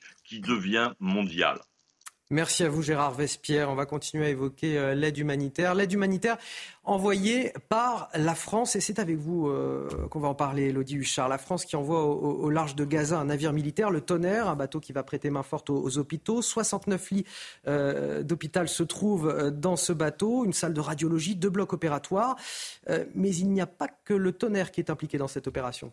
Non, exactement. D'abord, vous le disiez, le tonnerre qui est parti euh, mercredi euh, de Toulon, qui a deux missions principales. La première, c'est acheminer des médicaments effectivement euh, sur place. Et puis ensuite, il va se transformer comme vous le disiez, en hôpital flottant. C'est le président de la République qui l'a annoncé lors de son voyage sur place. Il comparait cet hôpital à ce qui avait été mis en place par le Covid en disant nous mettrons en place un dispositif d'hôpital de secours et de coopération hospitalière à l'image de ce que nous avions fait pendant la période Covid dans certains de nos territoires ultramarins. Vous le disiez, 69 lits, un équipage totalement fait aussi évidemment pour soigner. Et puis une autre aide humanitaire qui va arriver, c'est un vol qui part aujourd'hui pour l'Égypte, 54 tonnes d'aide humanitaire. Alors on trouve par exemple dedans des kits médicaux d'urgence, des médicaments, du matériel hospitalier, des respirateurs d'urgence et puis à venir aussi euh, seront acheminés 30 tonnes de compléments euh, alimentaires. Alors euh, surtout du côté du Quai d'Orsay, on rappelle que la France réitère son appel à une trêve humanitaire afin que l'aide puisse répondre de manière durable aux besoins des populations civiles qui se trouvent à Gaza.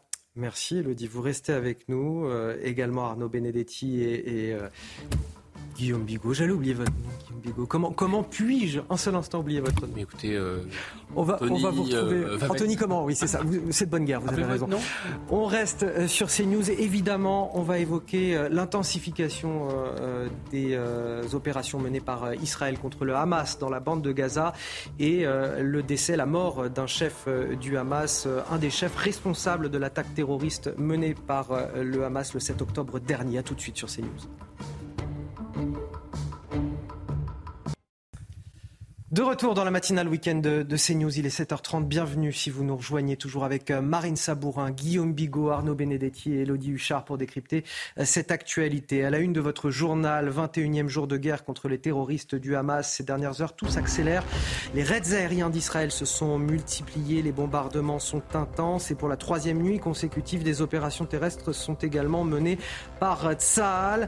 Euh, des avions de combat israéliens ont d'ailleurs frappé cette nuit le chef du réseau aérien du Hamas. Il a été tué dans, les bombardements, annonce faite par les renseignements de Tsahal. On vous en parle dès le début de ce journal. Emmanuel Macron qui souhaite évacuer dans les meilleurs délais les Français bloqués dans l'enclave palestinienne. 170 de nos ressortissants sont toujours sur place. Il s'agit d'agents de l'État français, de travailleurs humanitaires et de leurs familles. Les conditions dans lesquelles ils sont retenus sont catastrophiques. Il manque d'eau, de médicaments, d'électricité. Comment les exfiltrer? C'est l'une des questions qui sera posée ce matin. Et puis cette hausse accablante des actes antisémites en France, plus de 700 événements signalés depuis l'attaque du Hamas le 7 octobre dernier, annonce faite cette semaine par le ministre de l'Intérieur Gérald Darmanin, un chiffre déjà bien supérieur à l'ensemble des actes recensés sur l'ensemble de l'année 2022. Le décryptage à suivre avec Elodie Huchard sur ce plateau. Tout d'abord, la riposte d'Israël qui s'intensifie euh, contre le Hamas. Les frappes sur Gaza ont augmenté de manière très significative selon l'armée israélienne. Oui, retour en image sur ces toutes dernières heures de guerre avec euh, Corentin Brio. L'obscurité de la nuit, brisée par la lumière des bombardements.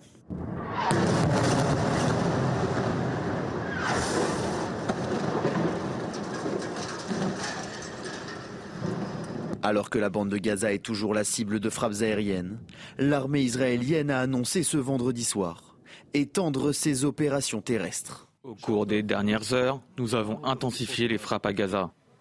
L'armée de l'air frappe des installations terroristes souterraines et des installations terroristes de manière très significative. Dans un communiqué, le Hamas, qui est au pouvoir à Gaza, fait état de violents combats avec l'armée israélienne. Internet et toutes les communications sont également coupées, ce qui inquiète les organisations humanitaires, notamment l'Organisation mondiale de la santé. Nous avons perdu le contact avec notre personnel à Gaza, avec les établissements de santé, les agents de santé et le reste de nos partenaires humanitaires sur le terrain. Ce siège m'inquiète gravement pour leur sécurité et pour les risques immédiats pour la santé des patients vulnérables. Nous appelons à une protection immédiate de tous les civils et à un accès humanitaire total. Certains membres du Hamas ont lancé un appel aux Palestiniens de Cisjordanie, les invitant à rejoindre le combat au plus vite. Alors Guillaume Bigot, Israël qui annonce la mort d'un responsable euh, du Hamas dans, ses frappes, un, responsable de, haut rang, puisqu'il s'agit euh, d'un chef euh, des opérations aériennes, notamment, qui a contribué à cette attaque du 7 octobre dernier. C'est un acteur clé de cette attaque terroriste. Ah, c'est une, une victoire très importante. Euh, mais en fait, il faut bien comprendre c'est une organisation qui est quand même d'une part très structurée, dont les chefs politiques se trouvent actuellement au Qatar. La vengeance, c'est un plat qui se mange froid. Moi, je pense que leur espérance de vie est limitée, que le Mossad tôt ou tard, s'occupera de leur cas. Et en ce qui concerne maintenant le, vrai cerveau de cette opération, il s'appelle Mohamed Daif. C'est quelqu'un qui est né en 1965. On l'appelle le martyr vivant, ou on l'appelle aussi le fantôme. Ça fait quand même maintenant plus d'une décennie que les services israéliens, le Shin Bet, le traquent. Ils ne l'ont toujours pas trouvé. Je vous rappelle qu'entre le 11 septembre 2001 et la 2011, la mort de Ben Laden, il s'est passé 10 ans. Donc, euh, donc c'est pas si simple de traquer euh, ce, genre d'individus. Ils sont particulièrement euh, rompus, organisés. Donc c'est une étape importante, mais ce n'est qu'une étape sur un long chemin, malheureusement. Ça reste tout de même, Arnaud Benedetti, une première victoire que l'armée israélienne peut afficher auprès de la population déjà. Voilà, c'est important. en politique C'est important. Et toutes les victimes, toutes les familles ont besoin d'entendre ça aussi. Vis-à-vis de l'opinion publique israélienne, c'est indéniablement un point qui est important surtout dans le contexte euh, qui vient de démarrer. Mais après, vous savez, dire, encore une fois, il y a le militaire et le politique. Hein. Il faut quand même être très très prudent. Euh, le problème, c'est que même une victoire militaire ne garantit pas une victoire politique. Je rappelle juste un point. Pendant la guerre d'Algérie, la France avait gagné la guerre d'Algérie sur le plan militaire. L'opération jumelle du, général Chal avait réussi. On a perdu politiquement. Donc il faut être très prudent. Alors bien sûr, toutes choses étant égales par ailleurs, Israël n'est pas l'Algérie. Euh, Israël d'aujourd'hui n'est pas l'Algérie de 1962. Mais enfin, quand même, il faut toujours avoir ça en tête. Encore fois, moi je reviens sur un sujet qui me paraît absolument essentiel, c'est la question de la temporalité. La question de la temporalité est essentielle. Plus Israël ira vite, plus ils, plus, arriveront à garantir les conditions d'un succès politique. La difficulté, en effet, c'est que si vous voulez, on est dans une guerre qui est asymétrique sur le plan moral, qui plus est. C'est-à-dire que vous avez d'un côté un mouvement terroriste qui ne fait aucune séparation entre le civil et, j'allais dire, le, le, militaire, entre guillemets, pour, des, pour, des, pour, pour un mouvement terroriste. Et, de l'autre côté, des démocraties, euh, et c'est le cas euh, d'Israël, qui, elles, font cette distinction. Le problème, c'est que, in fine, quand on veut, euh, d'une certaine manière, éradiquer un mouvement terroriste qui est complètement planqué, c'est le moins qu'on puisse dire, dans sa population civile, et qui se sert de sa population civile comme d'une arme de guerre, c'est extrêmement difficile pour une démocratie qui fait la guerre de pouvoir en effet justifier euh, sur la durée euh, des victimes collatérales civiles. Et c'est le problème auquel va être confronté Israël si ça dure trop longtemps. Donc encore une fois, la question de la temporalité me semble essentielle dans cette affaire. au cœur de, tout ce marasme, on a aussi 170 ressortissants français qui sont toujours euh, bloqués dans la bande de Gaza, pris au piège entre les bombardements du Hamas et ceux d'Israël. ces victimes manquent de tout, se retrouvent sans eau, sans électricité ou encore sans médicaments. Oui, Emmanuel Macron, en déplacement à Bruxelles hier, a indiqué que la France souhaitait les évacuer dans les meilleurs délais. Les détails avec euh, Adrien Fontenot et Mathilde Ibanez. Depuis le 7 octobre et les attaques du Hamas, le rapatriement des Français est la priorité d'Emmanuel Macron. Mais en plus des otages, sont également présents des employés de l'Institut français de Gaza, leurs familles, ainsi que des humanitaires. Tous dans l'impossibilité de quitter le territoire. La France a environ 170 ressortissants français, personnels travaillant dans nos instituts et ayant droit.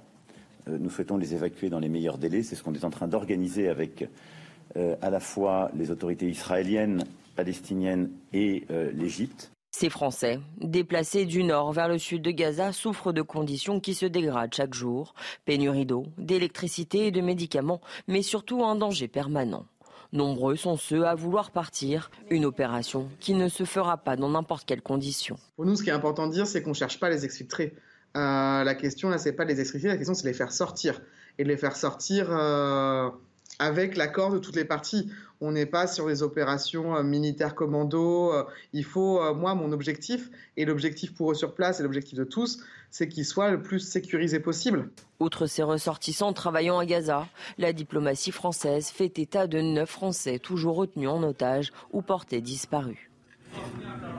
Alors c'est pas une question boule de cristal, mais presque. Mais comment on exfiltre ces euh, ressortissants français? Comment on doit s'y prendre? C'est la diplomatie bah Ça passe par l'Égypte Ça passe par le Qatar Ça passe par C'est l'interlocuteur pour euh, Nécessairement. D'abord, d'abord, euh, d'abord Israël parce qu'il y a des bombardements et qu'on peut pas.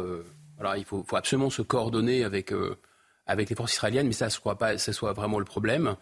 Il faut déjà rentrer par, par comment rentrer physiquement euh, à Gaza. La, seule issue, c'est euh, l'Égypte. On parle d'ailleurs d'un blocus israélien et on reproche suffisamment à Israël les effets du blocus humanitaire sur Gaza. Mais peut-être qu'il faut rappeler aussi que c'était un blocus qui est égypto-israélien. C'est autant l'Égypte que Israël qui bloque. Enfin, comme vous savez, quand c'est Israël, c'est beaucoup plus voilà, plus Médiatisé, en tout cas, on en parle beaucoup plus. Payant médiatiquement de le dire. Donc euh, oui, c'est une négociation avec l'Égypte, c'est une négociation probablement aussi avec des gens qui connaissent bien le Hamas, c'est-à-dire le Qatar, avec lesquels on a des contacts, etc. Mais c'est quand même redoutable, cette affaire est redoutable. Et je reviens sur le caractère un peu de piège qu'a souligné Arnaud Benedetti. C'est vrai que c'est un, un, piège machiavélique d'un sadisme et d'une cruauté terrible que le Hamas a, a lancé parce qu'en fait, ça, ça, ça, voyez, ça aboutit à quoi? Ça aboutit à finalement Bon, c'est normal pour un pays de faire la différence entre ses ressortissants et les autres.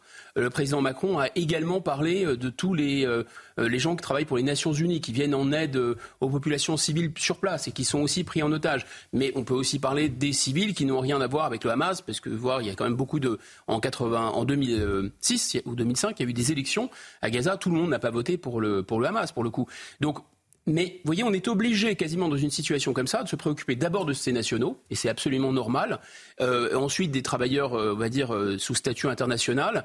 Et, mais c'est une exploitation pour l'ennemi très importante en termes de communication. Ça veut dire que la Russie, la Chine, etc., ils peuvent dire dans le Sud global, regardez ces gens-là, ils prétendent être favorables aux droits de l'homme, à l'universalisme, mais il faut quand même la différence la vie d'un Gazaoui ne vaut pas la vie d'un Français, qui ne vaut pas la vie non plus euh, de quelqu'un des Nations Unies, etc. Donc c'est pour ça que le piège, il est quand même particulièrement machiavélique. Arnaud Benedetti. D'abord, ce qu'il faut noter, et je crois qu'on le dit insuffisamment, c'est que depuis le 7 octobre, euh, la France paye un très lourd tribut euh, à cette attaque terroriste. finalement, c'est le plus grand crime terroriste de masse euh, touchant des Français depuis Nice 2016. Euh, euh, je crois qu'on a 35, Français qui sont morts, en tout cas à, ce jour. Et 9 qui sont encore Et donc 170 qui sont bloqués à, à Gaza. Moi, je crois qu'il n'y a pas d'autre voie que la voie de la négociation euh, diplomatique. Ce n'est pas une opération sur le terrain qui serait menée par des Français euh, qui euh, pourrait permettre d'exfiltrer nos compatriotes. En effet, c'est une nécessité absolue. Un pays n'abandonne jamais ses ressortissants lorsque ses ressortissants sont en danger. Ensuite, en effet, c'est la voie euh, diplomatique. La voie diplomatique, elle passe par différents interlocuteurs, par différents intermédiaires. Ça peut être l'Égypte, ça peut être euh, le Qatar. En tout cas, c'est sûr que ça sera vraisemblablement très long et très compliqué. Allez, on va retourner du côté euh, israélien où les élèves ont retrouvé cette semaine le chemin de l'école malgré la guerre. Enfin, seules les écoles sécurisées sont autorisées à, rouvrir. Depuis l'attaque du Hamas, les cours étaient effectués en distanciel. Oui, vous allez le voir, c'est un soulagement pour les élèves. Illustration à Jérusalem avec euh, Godéric B. C'est une porte massive avec des murs épais pour empêcher la destruction. Salle de classe sécurisée, portes et fenêtres blindées, les cours ont pu reprendre dans ce lycée de Jérusalem, mais désormais tout est sous haute surveillance. Nous sommes relativement chanceux ici à Jérusalem car nous disposons de suffisamment de salles sécurisées pour accueillir tous les élèves. Nous avons également un service de sécurité armé à l'entrée de l'école et des parents volontaires, au moins quatre adultes qui patrouillent bénévolement dans la zone. Malgré le nouveau dispositif de sécurité, c'est un soulagement pour certains élèves qui quittent leur quotidien anxiogène. Le fait d'être dans un environnement scolaire, d'être avec ses amis, c'est vraiment bien. Ça permet de s'occuper l'esprit. Avant, nous étions assis à la maison, nous regardions les nouvelles à la télévision, nous suivions la guerre et tout ce qui se passait. Ça fait du bien de sortir et de prendre l'air. Même s'ils sont heureux de se retrouver, les esprits restent marqués par l'attaque du Hamas. Nombreux sont ceux qui ont perdu des proches et dans ce lycée, une étudiante a été kidnappée avec sa famille les conséquences dramatiques de ce conflit entre Israël et le Hamas dans la plupart des pays occidentaux et notamment euh, en France. Plus de 700 actes antisémites ont été recensés depuis euh, le 7 octobre dernier, depuis l'attaque terroriste du Hamas en Israël. Ces chiffres qui dépassent très largement ceux de l'ensemble de l'année 2022. Oui, au total, 389 euh, personnes ont été interpellées en lien avec ces incidents. Les détails avec Maxime Leguet. Depuis l'attaque du Hamas en Israël, les répercussions sur la communauté juive se font ressentir en France. Depuis le 7 octobre, nous avons recensé 719 événements ou incidents antisémites. Peut-être parce qu'il y a davantage de policiers et de gendarmes sur le terrain. Il y a eu aussi beaucoup d'interpellations. Nous en sommes à 389 interpellations en lien avec ces incidents. En 2022, le ministère de l'Intérieur recensait 436 actes antisémites sur l'ensemble de l'année. Des chiffres qui ont déjà presque doublé en seulement trois semaines. Une recrudescence et des chiffres inquiétants qui témoignent d'une atmosphère hostile à l'égard des Juifs. Ce climat est lourd et nous sommes toujours dans, la crainte parce que nous savons que euh, là, nous parlons d'actes euh, antisémites, c'est toujours grave. Nous parlons d'une explosion aussi sur les réseaux avec des multiples signalements à la plateforme Pharos, mais nous savons aussi qu'il y a souvent des passages à l'acte plus graves. Avec près de 600 000 juifs, la France dispose de la plus grande communauté juive en Europe. Et on développe cette question avec Elodie Huchard sur ce plateau. Elodie, est-ce que euh, cette hausse des signalements inquiète le gouvernement aujourd'hui? Oui, et surtout quand il regarde les chiffres, parce qu'à titre comparatif, on le disait, 719 faits euh, ont été euh, déclarés depuis le 7 octobre. Pour comparaison, si on ose comparer ces chiffres, en 2015, l'année des attentats, il y avait eu 800 faits antisémites. Et ce qu'a regardé le gouvernement, c'est qu'en deux jours après le 7 octobre, on était déjà à plus de 200 actes antisémites déclarés, donc un quart des actes qui avaient été déclarés sur une année dite haute. Euh, on voyait aussi un nombre d'interpellations important, donc ça s'explique forcément aussi parce qu'il y a une attention particulière du gouvernement et des services euh, sur ces actes. Gérald Darmanin lui-même parle de libération de la parole haineuse.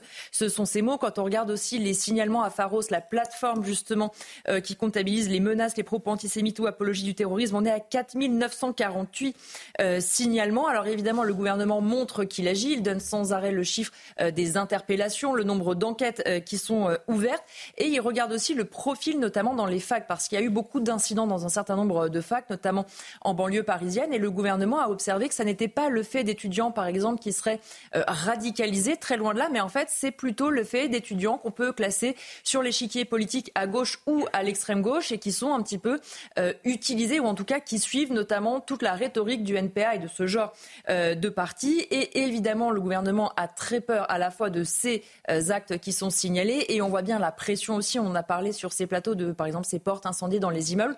Et le gouvernement, forcément, crée aussi cette partie de la gauche, craint, pardon, cette partie de la gauche qui souffle un petit peu euh, sur les braises. Ils nous disent euh, en off qu'ils ont peur que euh, la gauche, notamment la France insoumise, joue un petit peu avec cette colère et qu'ils ne soient pas capables de l'arrêter si on en venait de, de, plus en plus à des actes violents envers des personnes de confession juive. Merci Elodie pour cette analyse. On va prendre le temps dans un instant de, commenter avec Guillaume Bigot et Arnaud Benedetti cette hausse des actes antisémites. Mais tout d'abord, à 7h40, sur. Le rappel de l'actualité avec vous, Marine.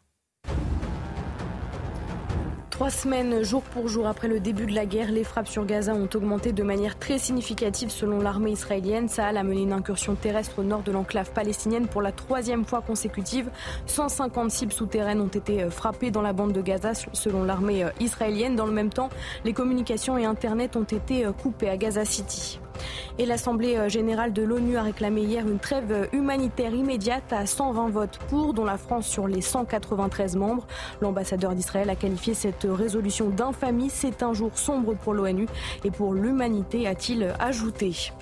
Et puis le spectacle de Dieudonné finalement autorisé par le tribunal administratif de Strasbourg, initialement interdit notamment en raison du contexte local sensible au conflit euh, israélo-palestinien. Il s'est déroulé hier soir à Mulhouse. Le lieu de l'événement a été dévoilé seulement quelques heures avant la représentation.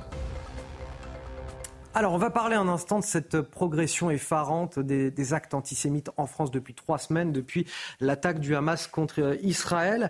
Euh, Gérald Darmanin parlait de, libération de la parole euh, haineuse. Est-ce qu'il y a en fait finalement un, antisémitisme latent en France qui est révélé encore une fois par ce conflit euh, géopolitique? Oui, il y a un phénomène d'accélération, si vous voulez, mais c'est quelque chose malheureusement qui est bien enquisté dans la société française. C'est l'historien Georges Bensoussan dont on reparle en ce moment à juste titre. Euh, son, livre euh, euh, Les territoires perdus de la République qui décrivait ce mouvement un peu de... Il y a 20 ans. Hein. Il y a 20 ans d'exode interne de tous les enfants juifs des écoles publiques du 93 qui étaient déjà en proie à des, des graves difficultés il y a 20 ans. Ça n'a fait que s'accélérer. Il faut quand même rappeler que nos compatriotes juifs représentent 1% de la population et 62% en temps normal euh, des actes antireligieux de tous les actes antireligieux. Donc, et là, je pense qu'il va y avoir une accélération. Si on remet à jour ces données euh, pour, euh, pour la période récente, ça va évidemment monter en flèche. Il faut rappeler un autre point aussi, c'est que, évidemment, le judaïsme, l'appartenance à cette religion et le sionisme, d'ailleurs on sait qu'il y a des, ultra-religieux juifs qui, n'aiment pas du tout l'État d'Israël, c'est pas la même chose, mais il y a quand même un lien. C'est-à-dire qu'il y a aussi pas mal de familles juives en France qui ont de la famille en Israël. Ce qui, rend quand même le lien entre euh, nos compatriotes juifs et euh, l'État d'Israël différent, parce qu'il y a souvent un lien humain, euh, alors que on voit cette solidarité autour de la cause palestinienne. Mais enfin, à part les réfugiés palestiniens en France qui sont complètement fondés à se mobiliser pour la Palestine, c'est une projection d'une certaine façon mythique ou alors de nature religieuse. Et pour terminer, le Hamas est un mouvement islamiste, on le sait dont la charte, n'est pas seulement de détruire l'État d'Israël, c'est euh, de considérer que les Juifs sont, je cite, des porcs et des singes. Donc il faut quand même bien le comprendre. Dans cette idéologie-là, nous sommes, comme les Juifs, des croisés, donc destinés à être soit décapités, soit soumis au nom euh, du Coran. C'est ça la réalité. Donc là, euh, évidemment, la, crise fait que les synagogues et, et, nos compatriotes juifs sont ciblés, mais enfin, ces gens-là, ils vont s'intéresser à tout le monde. Hein. Alors Arnaud Benedetti, je vais vous faire réagir sur un autre sujet. On va partir à Lyon. Le maire écologique, euh, écologiste Grégory Doucet a inauguré cette semaine une mosquée, mais qui refuse en revanche de participer au vœu des échevins dans la basilique de Fourvière. Oui, cette messe de la ville de Lyon, vieille de près de 4 siècles, rend hommage à la Vierge qui aurait euh, protégé la ville de la peste, une tradition qui a toujours été euh, respectée par les maires lyonnais. Sur les réseaux sociaux, Grégory Doucet se défend en assurant respecter scrupuleusement la laïcité. Explication de Mathieu Devez. Mercredi dernier, le maire de Lyon, Grégory Doucet, coupe le ruban pour inaugurer la mosquée de Gerland. Un choix qui crée immédiatement la polémique. Certains élus de l'opposition lui reprochent une perception de la laïcité à géométrie variable. Il souligne que depuis son élection, Grégory Doucet refuse de participer au vœu des échevins, une messe traditionnelle de la ville de Lyon. Grégory Doucet est, incohérent euh, quand, si vous voulez, d'une part, il refuse de rentrer dans une basilique euh, gérée par la communauté chrétienne, et que d'autre part, il accepte de rentrer dans une mosquée gérée par la communauté musulmane. Mais enfin, euh, non à, une communauté ou oui à l'autre. Quand on est le premier élu de la ville, d'une grande ville comme Lyon, on traite l'ensemble des citoyens de la même manière, avec équité, égalité et fraternité, bien sûr. En réponse, le maire de Lyon dit s'en tenir à la stricte loi sur la laïcité et cite les deux premiers articles de la loi de 1905 sur la séparation des églises et de l'État. Article 1. La République assure la liberté de conscience. Elle garantit le libre exercice des cultes. Il m'importe que des fidèles, quelle que soit leur foi, puissent la pratiquer dans des conditions dignes. J'assiste ici à une inauguration de lieux de culte avec l'État. Article 2. La République ne reconnaît aucun culte. Mon rôle d'élu de la République n'est pas de prendre part à une cérémonie religieuse, quelle que soit sa nature. Depuis trois ans, d'autres personnalités lyonnaises ont donc pris le relais pour participer au vœu des échevins. Grégory euh, Doucet qui se montre euh, incohérent sur sa conception de la laïcité.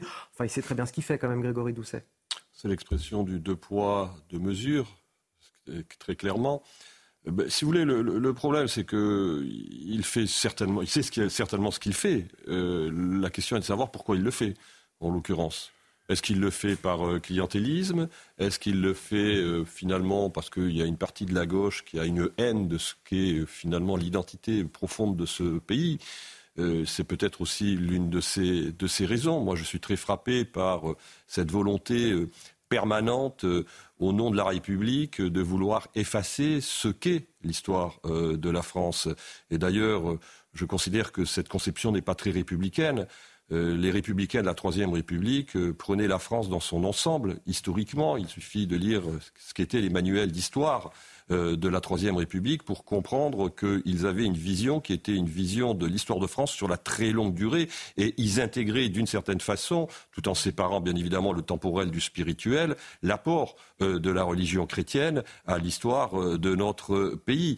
Donc, et c'était des gens de gauche. Il ne faut jamais l'oublier. Moi, je suis frappé aujourd'hui par le fait qu'une partie de la gauche, je ne dis pas toute la gauche, mais qu'une partie de la gauche a oublié ce qu'était son histoire euh, réelle, ce qui était son histoire profonde, ce qui était son histoire dans sa relation avec la nation.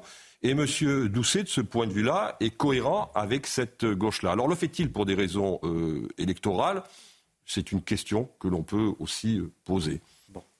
Guillaume Bigot, euh, je réserve votre parole sur ce sujet euh, pour l'édito de 8h15, parce que c'est justement de ça dont, vous allez parler. Donc on ne dit rien pour le moment, mais vous entendrez son avis euh, tout à l'heure dans le journal, à la fin du journal de 8h. Tout de suite les sports avec Marine Sabois.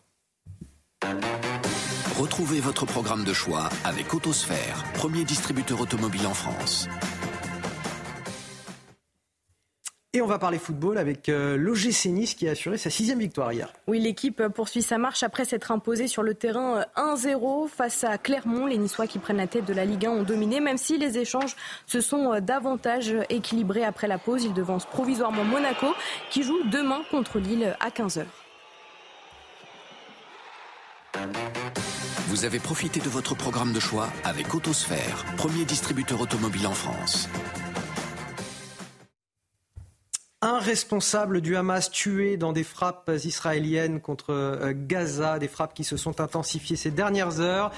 Des incursions terrestres ont également été euh, menées la nuit dernière pour la troisième nuit consécutive. On en parle juste après la pause dans notre prochain journal. À tout de suite. Détendez-vous devant la météo avec Imola. Imola, fabricant de canapés et fauteuils de relaxation. Retrouvez votre programme avec le sérum anti-chute 6 cœurs de Lazartigue. Lazartigue, efficace par nature. 8 heures, la météo de Carole Zanin. Carole, une météo qui nous invite très clairement à rester devant CNews ce matin. oui, tout à fait, à coucouner avec euh, le plaid, un bon thé, un bon café en tout cas. On vous souhaite une excellente matinée malgré ce temps un petit peu agité, instable. Et c'est une zone pluvieuse qui va arriver par la pointe bretonne ce matin. À l'avant, vous allez retrouver un dégradé nuageux. Vous prendrez peut-être le petit déjeuner sous euh, les euh, parasols déjà ce matin du côté du sud. Dans le courant de l'après-midi, attention, on va avoir des rafales de vent très importantes à près de 100 km par heure sur le littoral atlantique, près de la Charente-Maritime. Euh, ça va remonter vers la Normandie avec des pluies soutenues, des rafales de vent, je vous le disais des coups de tonnerre ponctuels et euh, vos températures, elles euh, oscilleront ce matin entre 15 euh, et dans l'après-midi entre 15 et 20 degrés. Vos températures matinales d'abord de 5 à 14 degrés, 5 pour Auray à 14 pour Nice et dans le courant de l'après-midi, on y vient, 15 degrés pour la bonne partie du territoire, en tout cas pour le nord, 15 degrés pour Paris, 23 pour les départements corses. C'était votre programme avec le sérum anti-chute 6 cœurs de Lazartigue. Lazartigue, efficace par nature. C'était la météo avec Imola. Imola, fabricant de canapés et fauteuils de relaxation. Allez, pour les euh, lève-tard, je suis un peu taquin ce matin, qui nous rejoignent sur CNews, je vous présente quand même le plateau qui nous accompagne pour décrypter toute l'actualité ce matin. On vous souhaite évidemment un excellent réveil sur CNews avec Marine Sabourin, avec Guillaume Bigot, avec Kevin Bossuet, euh, professeur d'histoire qui nous a rejoint sur ce plateau, et bien sûr avec Elodie euh, Huchard pour décrypter toute l'actualité euh, politique. À la une de votre journal de 8 heures, un responsable du Hamas tué dans des frappes d'Israël dans la bande de Gaza. Ce 21e jour de guerre contre les terroristes du Hamas, ces dernières heures, tout s'accélère. Les raids aériens d'Israël se sont multipliés, les bombardements intensifiés pour la troisième nuit consécutive des opérations terrestres sont également menés par Tsahal. Dans ce journal, on fera évidemment le point complet en images et nous serons également avec le général Bruno Clermont, notre consultant défense. Le mouvement euh, palestinien, le groupe terroriste du Hamas est accusé de, mener la guerre depuis euh, les hôpitaux de Gaza, de se servir de sa population comme bouclier humain. L'armée israélienne a fourni euh, des images recréant les positions et infrastructures du Hamas, des images accablantes qu'on vous montre dans quelques minutes. La France qui envoie 54 tonnes d'aide humanitaire à, Gaza, une aide acheminée par avion qui sera confiée au Croissant Rouge égyptien. Mais ce n'est pas tout, et vous le voyez sur ces images, un navire militaire est également envoyé pour soutenir les hôpitaux de Gaza. Le tonnerre, il possède à son bord 69 lits d'hôpitaux et du matériel médical. Je vous le disais donc en, titre, un haut responsable du Hamas, notamment euh, euh, haut responsable de ces attaques menées le 7 octobre dernier par le groupe terroriste, a été tué cette nuit dans les bombardements d'Israël, trois semaines jour pour jour après le début de la guerre. La riposte d'Israël, qui vous le voyez en image, s'intensifie. Les frappes sur Gaza ont augmenté de manière très significative selon l'armée. Et cette nuit encore, Tsahal a mené une incursion terrestre au nord de l'enclave palestinienne. Oui, c'est l'annonce cette nuit d'un porte-parole de l'armée israélienne. Dans le même temps, les communications et Internet ont été euh, coupé à Gaza City. Retour en image sur les toutes dernières heures de guerre avec euh, Corentin Brio. L'obscurité de la nuit, brisée par la lumière des bombardements.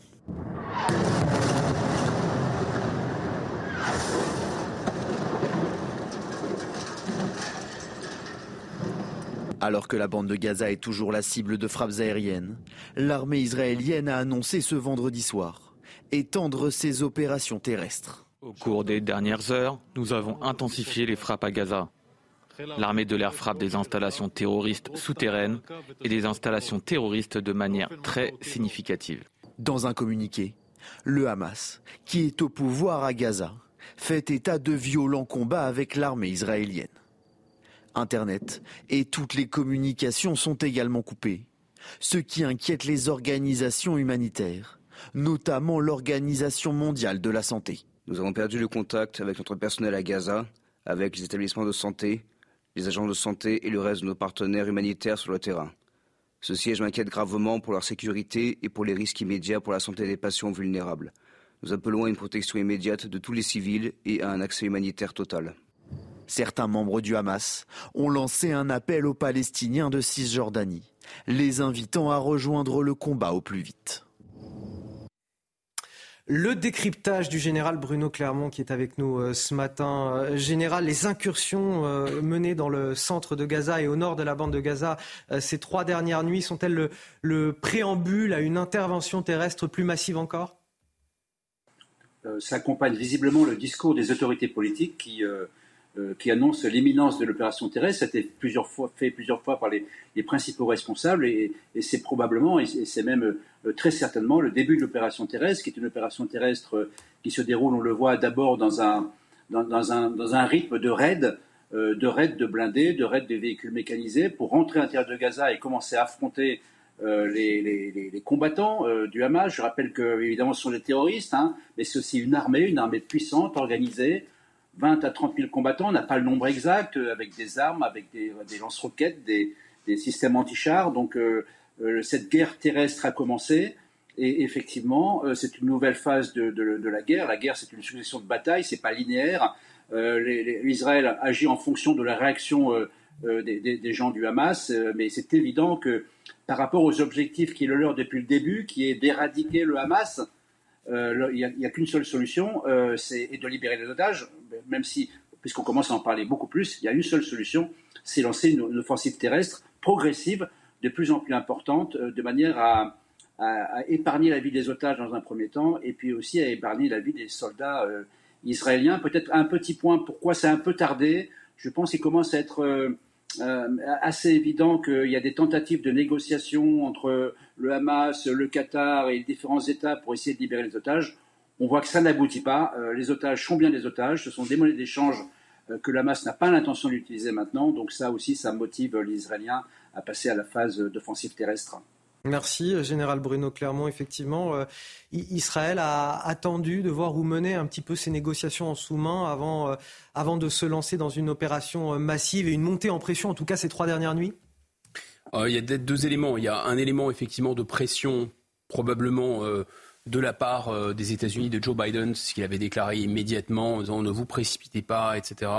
Euh, et aussi euh, de la part du président français, on, l'a entendu, pour ne pas parler des Nations Unies, c'est-à-dire qu'il y a l'idée de laisser une chance aux négociations. Maintenant, ça paraît assez peu probable pour une raison simple. Alors, ce qui paraît très probable, c'est ce qu'a déjà fait le Hamas, c'est-à-dire justement de libérer au compte-goutte quelques otages pour montrer que finalement ils sont pas si méchants que ça et pour retourner l'opinion internationale.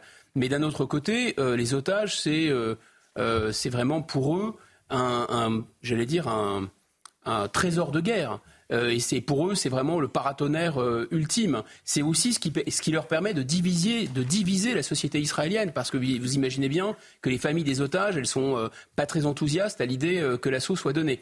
Donc on voit bien que cette stratégie des otages, voilà, elle peut pas Enfin, au bout d'un moment, euh, ils ne pourront pas et éliminer le Hamas et faire sortir les otages. Il va falloir choisir le moindre mal.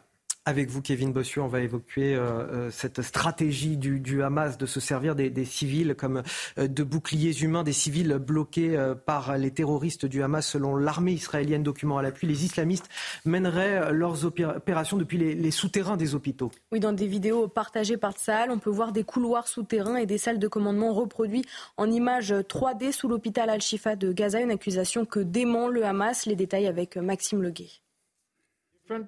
C'est une nouvelle accusation de l'armée israélienne contre le mouvement terroriste palestinien. Le Hamas utilise l'hôpital Shifa comme bouclier pour ses infrastructures terroristes. Le Hamas fait la guerre à partir des hôpitaux.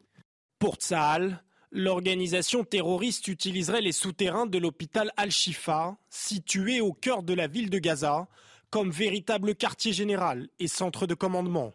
Un lieu depuis lequel les terroristes tireraient également des roquettes vers Israël, des agissements fortement dénoncés du côté de l'État hébreu. En opérant à partir de ces hôpitaux, le Hamas ne met pas seulement en danger la vie des Israéliens et des civils, mais exploite également des civils gazaouis, innocents, comme boucliers humains. De son côté, sur Telegram, un responsable du Hamas a immédiatement démenti ces accusations. Un mot peut-être sur cette stratégie, Kevin Bossuet, euh, atroce du Hamas qui se sert effectivement des civils de Gaza comme euh, de boucliers, qui les empêche euh, déjà d'évacuer les zones sensibles et, qui occupe les, souterrains des hôpitaux, qui les mettent en danger, qui mettent tous les civils en danger. Mais bien sûr, mais ça étonne qui? On est ici dans une véritable guerre de civilisation où vous avez d'un côté la démocratie israélienne très attachée à la vie et on voit bien en effet que Tsahal essaye de protéger au maximum la vie des civils à Gaza et de récupérer les otages. Et de l'autre, vous avez des gens qui instrumentalisent la vie, qui se servent des êtres humains comme euh, des boucliers. Et c'est pour ça que tous les gens euh, qui ne font pas la différence entre le Hamas et le peuple palestinien se trompent. Parce que le but, évidemment, du Hamas, c'est euh, de la destruction totale d'Israël. On le voit dans la fameuse charte du Hamas. Et ils n'en ont que faire, en effet, de la vie des Palestiniens. Donc, à un moment donné, on voit bien euh, ce qui se joue euh, sur euh, sur les théâtres d'opération. Et de manière plus générale, j'entendais le fait que les, les Israéliens n'intervenaient pas pour protéger les otages. Peut-être, mais il faut voir que de l'autre côté, à Gaza, c'est un terrain de guerre extrêmement compliqué, avec des tunnels, avec maintenant des bâtiments qui sont entièrement détruits, avec des snipers qui peuvent attendre les euh, soldats euh, israéliens. Donc je pense que euh, l'offensive terrestre est retardée aussi parce que Tsahal attend, d'avoir des renseignements supplémentaires, attend d'avoir un moyen d'entrer et en faisant une perte humaine le moindre possible par donc on voit bien ce, combat de civilisation, d'un côté des gens qui défendent la vie et de l'autre des gens qui défendent la mort et qui sont obscurcis par un islamisme euh, véritablement, et je dis le mot dégueulasse. On va s'interroger sur le soutien de la communauté internationale à, Israël avec euh, ce vote de l'Assemblée générale de, de l'ONU qui a voté massivement pour une trêve humanitaire immédiate. On va retrouver sur place nos envoyés euh, spéciaux à Tel Aviv, Harold Iman et Sacha Robin. Harold, Israël qui n'a donc pas obtenu le soutien qu'il souhaitait dans, cette affaire. Non, 120 pays ont voté pour la résolution à l'Assemblée générale, dont la France, pour une trêve humanitaire et sans mentionner le Hamas. Et c'est cette omission qui a indigné, évidemment, la représentation israélienne. Donc, euh, pourquoi a-t-on voté cela à l'Assemblée générale qui n'est pas contraignante Eh bien parce qu'on n'a pas pu faire passer une résolution de ce type au Conseil de sécurité avec ses 15 membres où le veto américain suffit à tout stopper. Et là-bas, au Conseil de sécurité, on ne voulait pas de cette trêve dans la forme où elle était rédigée.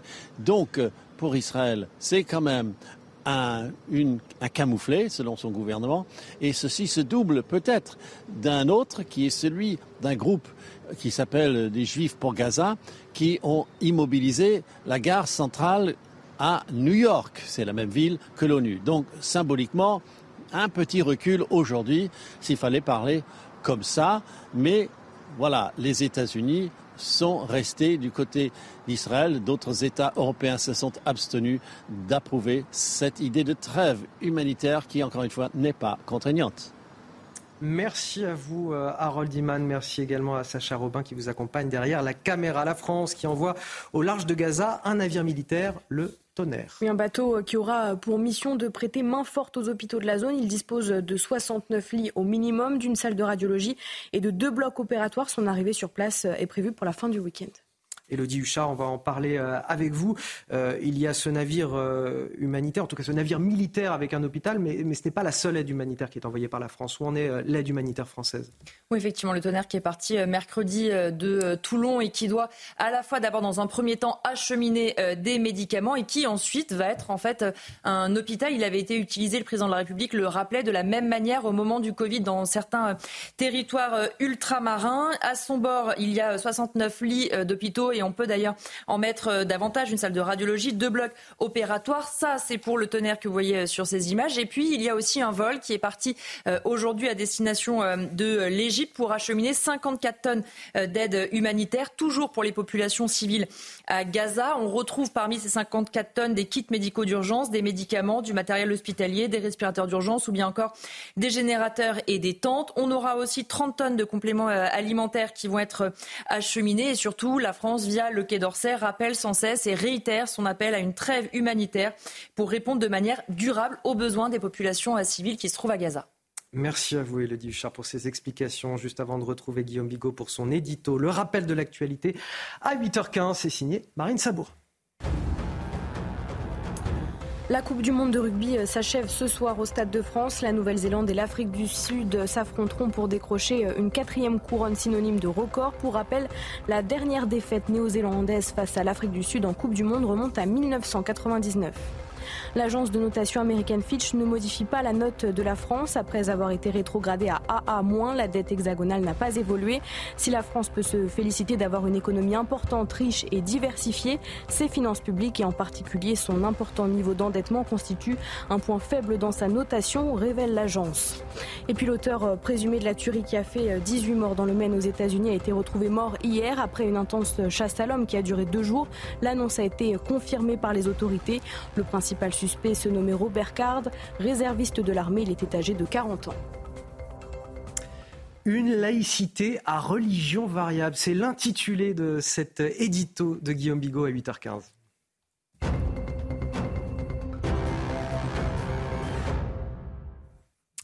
Alors Guillaume Bigot, ce matin, vous vouliez revenir sur le comportement du maire Europe Écologie Les Verts de, Lyon, Grégory Doucet, qui a euh, participé à l'inauguration euh, d'une mosquée dans sa ville, alors qu'il refuse de participer à une cérémonie traditionnelle dans la basilique de Fourvière, et ce, au nom du strict respect de la laïcité. Ben oui, Anthony, c'est quand même assez surprenant, ces deux salles, deux ambiances entre la basilique et la mosquée. Et euh, c'est une sorte de, effectivement, de laïcité à géométrie variable. Alors voilà comment le maire de la ville euh, écologiste, euh, Grégory Doucet, s'y prend pour justifier. Il s'appuie dans les deux cas sur la loi de 1905. L'article premier de la loi de 1905, d'abord, pour justifier son, sa participation à l'inauguration de la mosquée de Gerland.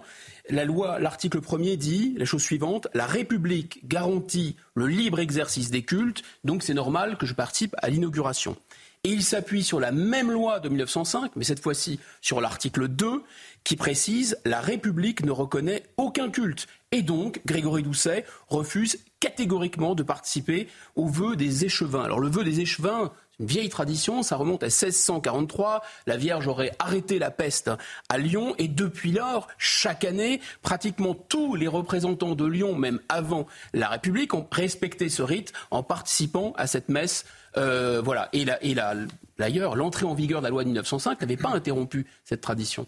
Est-ce que cette réponse de Grégory Doucet vous apparaît comme convaincante, Guillaume? Alors, en apparence, oui. Pourquoi? Parce que participer à une cérémonie religieuse et inaugurer un bâtiment religieux, c'est pas la même chose. Euh, et lors de cette cérémonie du vœu des échevins, le maire de Lyon non seulement assiste à la messe, il remet un écu d'or à l'archevêque pour bénir la ville. Et en plus, il rentre dans le bâtiment et il participe à une cérémonie religieuse. Alors que lors de l'inauguration de la mosquée, Grégory Doucet ne devait que couper le ruban, en théorie, et rester à l'extérieur. Sauf qu'en réalité, cet argument se retourne contre le maire de Lyon. Pourquoi? Parce que le maire de Lyon, il est bel et bien rentré dans la mosquée, en fait. Et que, par ailleurs, le maire de Lyon, il avait déjà participé à des repas de rupture du jeûne du ramadan. Donc c'est un peu tartuffe et ramadan, si vous me passez l'expression. Ajoutons euh, que la présence d'élus à des cérémonies religieuses, quels que soient les cultes d'ailleurs, n'est nullement incompatible avec la loi de 1905. On l'a vu récemment puisque le président Macron a participé à une messe à Marseille en présence du pape. La laïcité à la française a jamais été synonyme de rejet de la religion hors de l'espace public, surtout lorsqu'une cérémonie religieuse revêt, on va dire, une dimension un peu traditionnelle et historique, ce qui est manifestement le cas de cette tradition qui court quasiment depuis quatre siècles. Et cette cérémonie à Fourvière, d'ailleurs, depuis la Seconde République, tous les maires y ont été, sauf euh, le radical Édouard Herriot, qui se réclamait justement d'une tradition très dure de la laïcité. Et c'est sur cette même version, on va dire, radicale, un peu laïcarde de la laïcité, que s'appuie Grégory Doucet pour justifier son refus. Est-ce que ça ne rend pas encore plus choquant euh, sa pratique d'une laïcité à géométrie variable? Ah si, bien sûr, Anthony, vous avez complètement raison. C'est parfaitement incohérent. Parce que Grégory Doucet, il met en avant cette tradition militante, on va dire, très laïcarde de la laïcité, ce qu'on appelait avant hein, les bouffeurs de curés, pour ne pas participer aux vœux des échevins. Bon, ok, jusque-là, c'est cohérent.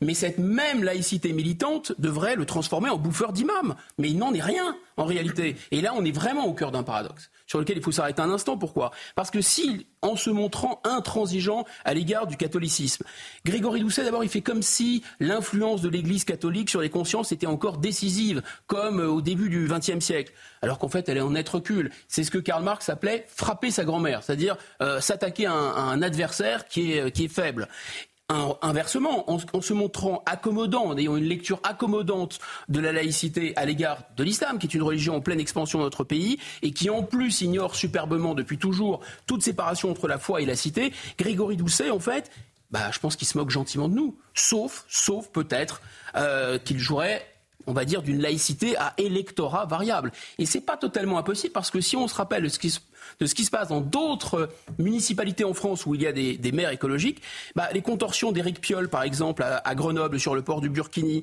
par exemple, Jeanne Barseignan, la maire euh, écologique de Strasbourg, qui voit aucun problème à ce qu'il y ait des conseillères municipales totalement voilées. Euh, on se souvient aussi que pendant cette campagne municipale à Strasbourg, les soutiens de la candidate EELV, Madame Barseignan, se vantaient au pied d'une cité d'avoir sur leur liste électorale, je cite, la seule daronne voilée. Voilà. Donc je pense qu'il y a effectivement une, laïcité à électorat variable. Et c'était donc l'édito de, Guillaume Bigot. On, va réagir ensemble, Kevin Bossuet. Est-ce que c'est symptomatique d'une partie de la classe politique qui fait clairement du clientélisme? Mais c'est évident, c'est le paradoxe de la gauche Médine, c'est le paradoxe de la gauche Corbyn, c'est le paradoxe de la gauche Mélenchon. Ces gens utilisent la laïcité pour s'en prendre à nos racines chrétiennes et pour s'en prendre à notre identité. Encore récemment, qu'en place de la République, il y a des gens qui crient Allah Akbar, ça, ne les gêne pas. Par contre, au moment du débat sur le mariage, le mariage pour tous, quand il y avait Civitas qui, devant le Sénat, faisait des prières, là, tout de suite, on en appelait à la laïcité. Vous voyez bien, le deux poids, deux mesures c'est pareil. Quand il suffit d'interdire les crèches, euh, de, changer le nom, par exemple, des marchés de Noël en marchés d'hiver, alors là, la laïcité, c'est formidable. Mais quand Gabriel Attal, qui est un vrai républicain, qui est un vrai laïc, s'empare de ce concept pour interdire la abaya au sein euh, de l'école, tout de suite, Gabriel Attal serait islamophobe et l'éducation nationale serait islamophobe. Et le problème, c'est que ces gens-là nous mettent en danger. Regardez, Gabriel Attal reçoit des menaces parce qu'il a pris cette décision euh, courageuse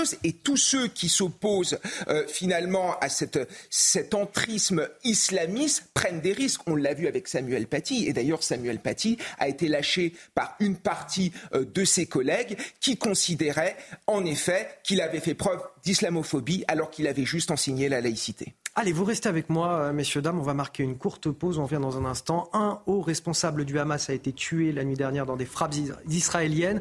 Des frappes qui s'intensifient. On y revient dès le début de notre prochain journal à 8h30. A tout de suite.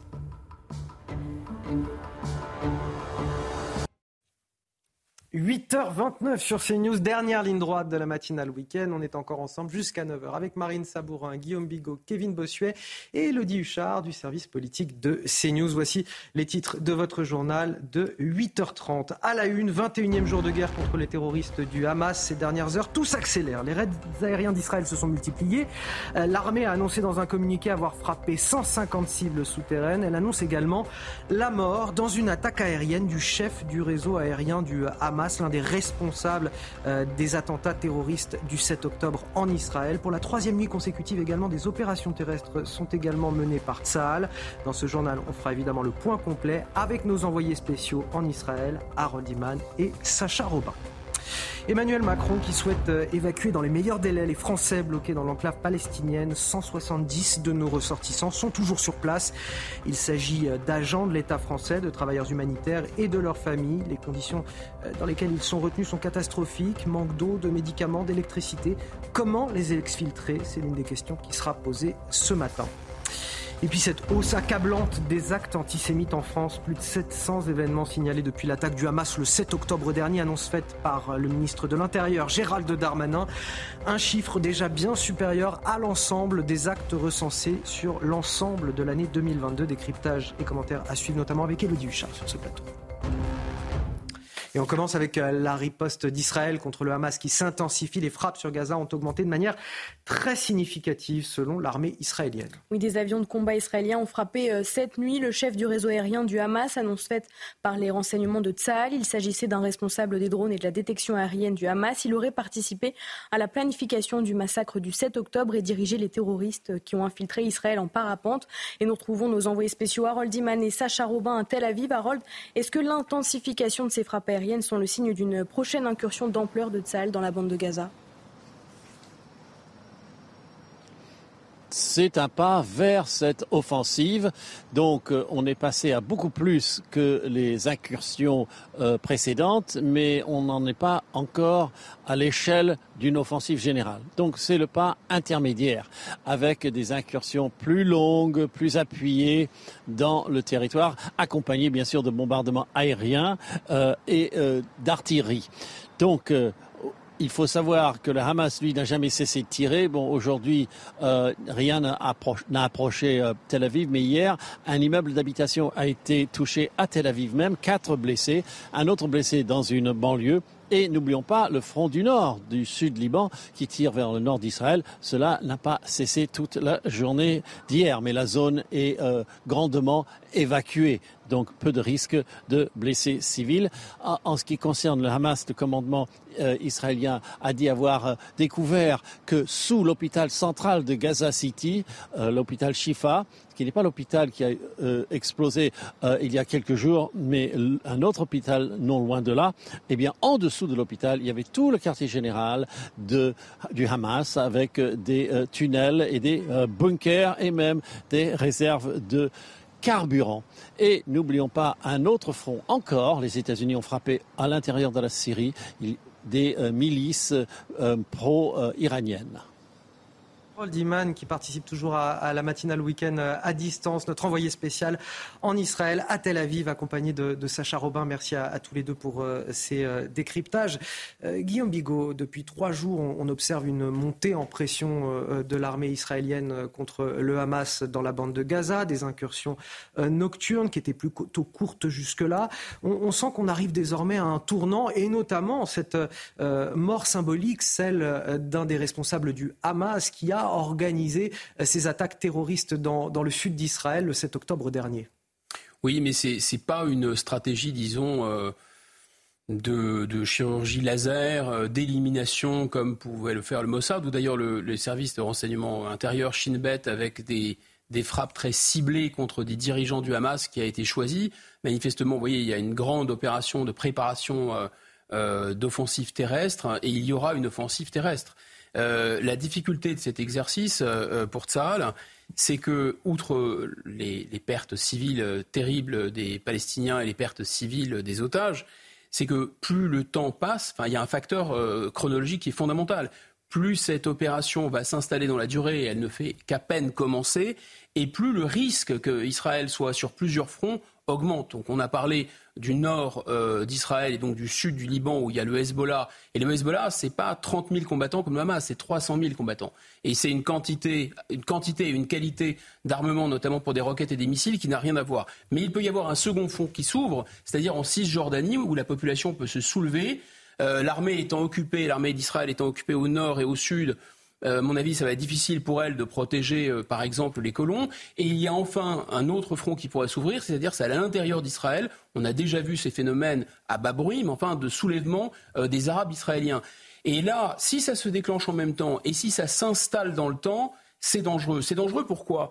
D'abord parce que effectivement, Israël peut perdre 10 peut gagner militairement cette guerre. On dit, il va gagner militairement la guerre contre le Hamas, mais elle peut perdre politiquement et diplomatiquement. On n'est plus en 1967, on n'est plus en 1973, on n'est même plus à l'opération plomb durci de 2008. C'est-à-dire que là, il y a la guerre en Ukraine et il y a le Sud global. Et ce Sud global, derrière la Russie, derrière la Chine, ces deux pays étant alliés de l'Iran, eh bien, en quelque sorte, engrange des points et discrédite et disqualifie à travers Israël, les États-Unis et l'Occident. Kevin Bossuet, l'historien que vous êtes, euh, craint-il un embrasement de la situation?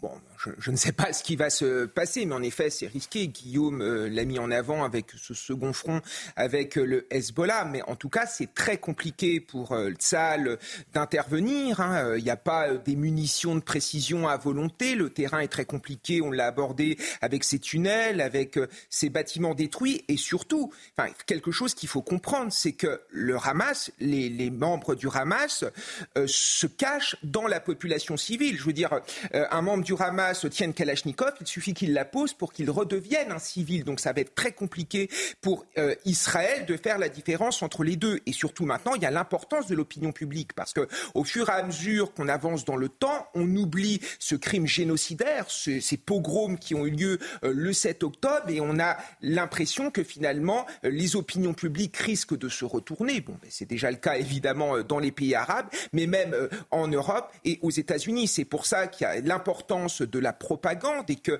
euh, les Israéliens mettent en avant euh, la stratégie de la Hasbara qu'on appelle l'explication, c'est-à-dire qu'ils essayent de diffuser euh, la, cruauté des crimes qui a eu lieu le 7 octobre pour bien montrer au monde entier qu'on était dans des crimes génocidaires et qu'il est normal qu'Israël se défende face à cette barbarie. Bien sûr, l'intensification de l'offensive d'Israël qui inquiète toutefois pour les 170 ressortissants français toujours bloqués dans la bande de Gaza pris au piège entre euh, les bombardements des uns et des autres, ces victimes qui manquent de tout, souvent d'eau, d'électricité et de médicaments. Emmanuel Macron, en déplacement à Bruxelles hier, a indiqué que la France souhaitait les évacuer dans les meilleurs délais. Les détails avec Adrien Fontenot et Mathilde Ibanez. Depuis le 7 octobre et les attaques du Hamas, le rapatriement des Français est la priorité d'Emmanuel Macron. Mais en plus des otages, sont également présents des employés de l'Institut français de Gaza, leurs familles, ainsi que des humanitaires tous dans l'impossibilité de quitter le territoire. La France a environ 170 ressortissants français, personnels travaillant dans nos instituts et ayant droit. Euh, nous souhaitons les évacuer dans les meilleurs délais. C'est ce qu'on est en train d'organiser avec euh, à la fois les autorités israéliennes, palestiniennes et euh, l'Égypte. Ces Français, déplacés du nord vers le sud de Gaza, souffrent de conditions qui se dégradent chaque jour. Pénurie d'eau, d'électricité et de médicaments, mais surtout un danger permanent. Nombreux sont ceux à vouloir partir, une opération qui ne se fera pas dans n'importe quelle condition. Pour nous, ce qui est important de dire, c'est qu'on ne cherche pas à les exfiltrer. Euh, la question, là, c'est pas de les exfiltrer, la question, c'est de les faire sortir. Et de les faire sortir euh, avec l'accord de toutes les parties. On n'est pas sur des opérations euh, militaires commando. il faut, moi, mon objectif, et l'objectif pour eux sur place, et l'objectif de tous, c'est qu'ils soient le plus sécurisés possible. Outre ces ressortissants travaillant à Gaza, la diplomatie française fait état de neuf Français toujours retenus en otage ou portés disparus ce conflit entre Israël et le Hamas qui a des conséquences très directes en France avec ce chiffre accablant de la progression des actes antisémites depuis le 7 octobre dernier. Plus de 700 actes antisémites recensés, ces chiffres euh, qui dépassent très largement, et vous le voyez euh, euh, sur l'écran, ceux de l'année 2022. Oui, au total, 389 personnes ont été interpellées en lien avec ces incidents. Les détails avec Maxime Leguet. Depuis l'attaque du Hamas en Israël, les répercussions sur la communauté juive se font ressentir en France. Depuis le 7 octobre, nous avons recensé 719 événements ou incidents antisémites. Peut-être parce qu'il y a davantage de policiers et de gendarmes sur le terrain. Il y a eu aussi beaucoup d'interpellations. Nous en sommes à 389 interpellations en lien avec ces incidents. En 2022, le ministère de l'Intérieur recensait 436 actes antisémites sur l'ensemble de l'année. Des chiffres qui ont déjà presque doublé en seulement trois semaines une recrudescence et des chiffres inquiétants qui témoignent d'une atmosphère hostile à l'égard des Juifs. Ce climat est lourd et, nous sommes toujours dans, la crainte parce que nous savons que euh, là, nous parlons d'actes euh, antisémites, c'est toujours grave. Nous parlons d'une explosion aussi sur les réseaux avec des multiples signalements à la plateforme Pharos, mais nous savons aussi qu'il y a souvent des passages à l'acte plus graves. Avec près de 600 000 juifs, la France dispose de la plus grande communauté juive en Europe. Elodie Huchard, est-ce que la hausse des signalements des incidents antisémites inquiète le gouvernement? Oui, bien sûr, parce que quand on regarde les chiffres, on le disait, 719 faits recensés euh, depuis euh, le 7 octobre. Si on prend une année haute. En 2015, l'année des attentats, il y avait eu 800 faits antisémites. Et ce qu'a remarqué le gouvernement, c'est qu'en deux jours, juste après le 7 octobre, on était déjà à plus de 200 faits, soit un quart des faits recensés en deux jours par rapport à une année euh, importante. Euh, Gérald Darmanin l'a dit lui-même, il pense qu'il y a, je le cite, une libération de la parole haineuse. Il explique aussi que comme il y a plus de policiers sur le terrain et qu'on a une vigilance particulière, évidemment, les chiffres sont peut-être plus importants, mais on a quand même quasiment 5000 signalements sur la plateforme Pharos, des signalements pour menaces, propos antisémites ou apologie du terrorisme. Et ce qui inquiète aussi le gouvernement, c'est quand il regarde finalement le profil notamment de ceux qui ont créé des incidents dans les facs. Ce ne sont pas le fait, nous dit-on, euh, d'étudiants qui seraient euh, radicalisés, euh, non pas, pas du tout, c'est plutôt ceux qui viennent de la gauche et qui sont un petit peu embrigadés notamment par le NPA. Parce que ce que nous dit le gouvernement, c'est que depuis que les syndicats étudiants type UNEF sont un petit peu plus faibles, eh bien, le NPA et ce genre de groupuscules ont pris un petit peu l'ascendant sur les étudiants avec un discours extrêmement violent. On l'a vu encore récemment à la fac de Nanterre. Merci Elodie Huchard pour ces explications. J'ai le sentiment d'un terrible échec de la lutte contre l'antisémitisme dans notre euh, pays quand je vois ces chiffres accablants. Oui, ce qui se passe est affreux puisque depuis le 7 octobre, il y a plus eu d'actes antisémites que sur l'ensemble de l'année 2022. Je crois qu'il faut se mettre dans la psychologie des Juifs de France. Depuis longtemps, ils se sentent en danger. Déjà avant le 7 octobre, ils cachaient euh, la kippa sous la casquette et ils hésitaient euh, à rester devant la synagogue. Mais depuis, quelque chose a changé parce qu'ils sentent bien, en effet, qu'ils sont pris pour cible. Il y a certains juifs qui se demandent s'il faut euh, emmener ses enfants à l'école. Il y a certains juifs qui se demandent même s'il faut aller à la synagogue, s'il ne faut pas cacher tout signe de judéité. Ce qui se passe est très grave. Et surtout, la création d'Israël après la Seconde Guerre mondiale, c'était pour les Juifs une terre où on était protégé. C'était invincible parce qu'il y a eu la Shoah en Europe. En, Europe, on était en effet, euh, voilà, euh, on n'était pas protégé. En Israël, on était protégé. Là, ce n'est plus le cas. Donc les Juifs, en effet, se sentent en danger. Et ce qu'il y a de pire, c'est qu'il y a en France une gauche, la gauche Médine, la gauche Mélenchon, qui joue là-dessus, qui considère que finalement, être antisémite aujourd'hui, c'est dans une lutte antiraciste, parce qu'ils considèrent en effet que les Israéliens euh, euh, ont mis en place un état d'apartheid, ce qui est complètement d'ailleurs sot, puisqu'il y a 20% euh, en Israël, 20% d'Israéliens qui sont arabes, ou celui qui dirige la banque israélienne est un arabe. Donc il n'y a pas évidemment d'apartheid. Ils considèrent en effet que ce sont des colonialistes et qu'il est bon d'être antisémite. Et c'est ce renversement qui est incroyable et qui a des conséquences au sein de nos universités. Vous l'avez évoqué, mais par exemple à Sciences Po Paris, quand même, qui est une fabrique à élite, enfin qui tend à baisser au niveau de son prestige, mais on a recouvert, par exemple, à Sciences Po Paris, les visages des victimes du 7 octobre par des affiches pro-palestiniennes. Il y a quand même un problème dans ce pays. Guillaume Bigot, il y a un antisémitisme latent en France qui est euh, ravivé, encore une fois, par les braises de ce conflit entre Israël et le Hamas Oui, il y en a deux, il y en a deux qui convergent. Il y a l'antisémitisme, euh, disons, du, de l'islamisme, qui est bien présent chez nous, bien installé maintenant. Euh, et il y a un antisémitisme, effectivement, un vieux fond antisémite euh, euh, gauchiste, enfin qui était même présent dans certains écrits de Marx, qui faisait dire à, certains socialistes utopiques que parce que les juifs tenaient l'argent, ils incarnent le capital, etc. Tout ça remonte à la surface et se, remixe. Donc oui, il y a, ces, jeunes dans des universités, des jeunes étudiants qui sont un peu modelés par le NPA, modelés par toute cette mouvance trotskiste, etc qui, euh, qui utilisent ce, discours. Je pense qu'en fait, il faut dire la vérité, ce sont les idiots utiles des islamistes, ce sont les islamistes maintenant les manipulent, mais les islamistes chez nous sont aussi d'une certaine façon encouragés euh, alors bien sûr par les images qui vont malheureusement durer, mais ils sont encouragés parce que, encore une fois, le monde a changé le monde a changé. Nous ne sommes plus euh, ni pendant la guerre froide, ni euh, dans la période euh, post-guerre froide, disons, de l'hégémonie américaine. L'hégémonie américaine est en train de basculer partout dans le monde. Et cette, cette vindicte se déchaîne aussi parce qu'ils sentent un peu le vent de l'histoire tourner. Ils sentent que la Chine, ils sentent que le, la Russie, ils sentent qu'une grosse partie du monde sud-américain, ils sentent bien sûr que tout le monde musulman quasiment fait bloc. Et là, ça ça, vraiment, ça déchaîne les passions. Et ça, c'est assez inquiétant. Ce qui est inquiétant, c'est que effectivement, il y a une sorte de convergence, de convergence des luttes entre la haine antisémite des euh, des islamistes et l'antisionisme de base, disons, euh, euh, de pays qui veulent renverser l'hégémonie américaine. Ce qui nous amène à 8h45 et le rappel de l'actualité avec vous, Marine Sabourin. Trois semaines jour pour jour après le début de la guerre, les frappes sur Gaza ont augmenté de manière très significative selon l'armée israélienne. Ça a mené une incursion terrestre nord de l'enclave palestinienne pour la troisième fois consécutive. 150 cibles souterraines ont été euh, frappées par l'armée israélienne cette nuit. Dans le même temps, les communications et Internet ont été euh, coupées à Gaza City. Et euh, l'Assemblée générale de l'ONU a réclamé hier une trêve humanitaire immédiate à 120 votes pour, dont la France sur les 193 membres. L'ambassadeur d'Israël a qualifié cette résolution d'infamie. C'est un jour sombre pour l'ONU et pour l'humanité, a-t-il ajouté. On l'a appris il y a quelques instants. Un homme a poignardé sa mère et sa nièce, puis une autre personne dans une agence bancaire sur l'île de la Réunion. Les trois personnes sont décédées. Dans cette même banque, l'individu a pris en otage plusieurs clients. L'individu qui a été interpellé quelques minutes plus tard par la gendarmerie. Les habitants, certains habitants d'un village de l'Indre vendent debout contre l'installation euh, dans leur commune d'un centre d'accueil pour demandeurs d'asile. On va en parler dans quelques instants, juste après les sports.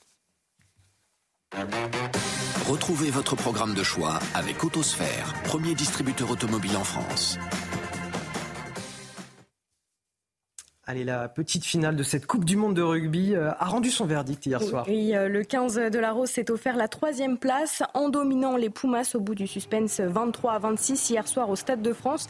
L'Argentine a en effet euh, manqué une pénalité pour revenir à égalité à 5 minutes de la fin. C'est donc une médaille de bronze pour l'Angleterre. Reste à savoir qui sera le grand vainqueur de la Coupe du Monde lors du match Nouvelle-Zélande-Afrique du Sud ce soir à partir de 21h.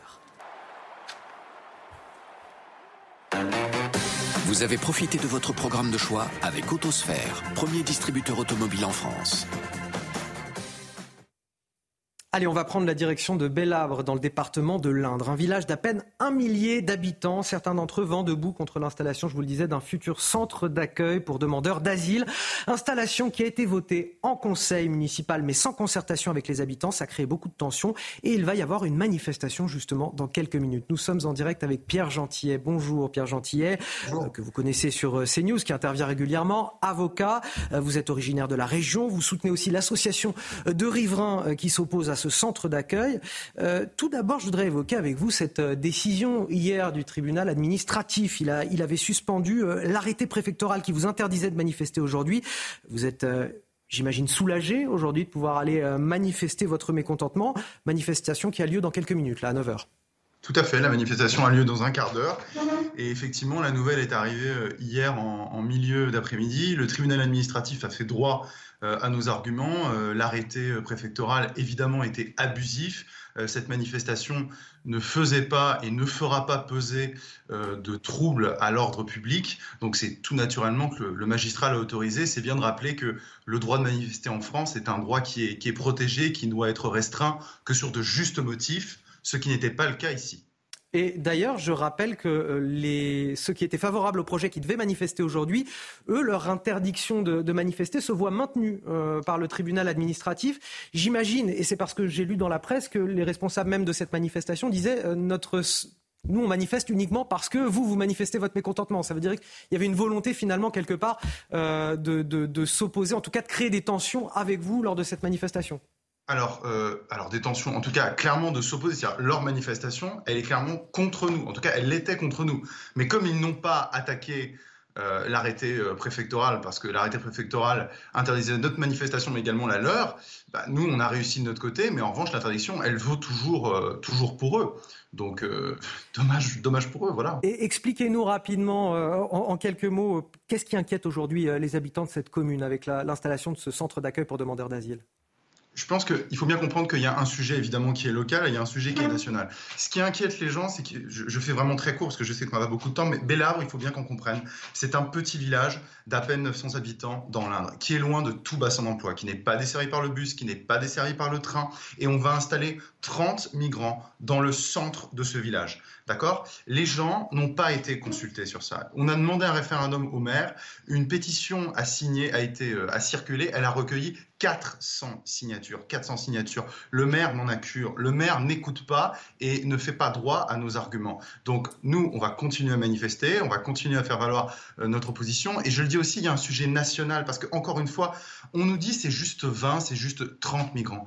Ça fait 50 ans, 50 ans qu'on dit aux Français c'est juste 20, c'est juste 30. Regardez l'état de vos villes, regardez l'état de votre pays. Donc c'est normal que même dans ce genre de petits villages, on n'y croit plus et on n'entend plus ce genre d'argument en disant mais tout va bien se passer. Non, dans tous les endroits où on a commencé à en mettre 20, 30, on a bien vu ce qui s'est passé. Donc on a un problème de régulation des flux migratoires. L'État ne veut pas prendre en charge véritablement cette mission. Donc aujourd'hui, ce sont les citoyens qui s'organisent, puisque ce sont des, des Bélabrais ici. Moi, je ne suis pas de Bélabre, mes parents, mes grands-parents viennent de villages voisins, donc je m'en sens concerné, mais qui, je dis spontanément, sans parti politique, viennent, s'organisent et s'opposent finalement à ce centre de migrants. Et j'espère que nous gagnerons. Merci à vous, euh, Pierre Gentillet, avocat. On entend vos arguments euh, ce matin. On arrive à la fin de cette matinale, 8h50 euh, sur CNews. Vous restez avec nous. Le temps pour moi de remercier mes invités, Guillaume Bigot, Kevin Bossuet, Elodie Huchard et bien sûr Marine Sabourin. On se retrouve demain à partir de 5h55. Et tout de suite, l'heure des pros, c'est avec Elliot Deval.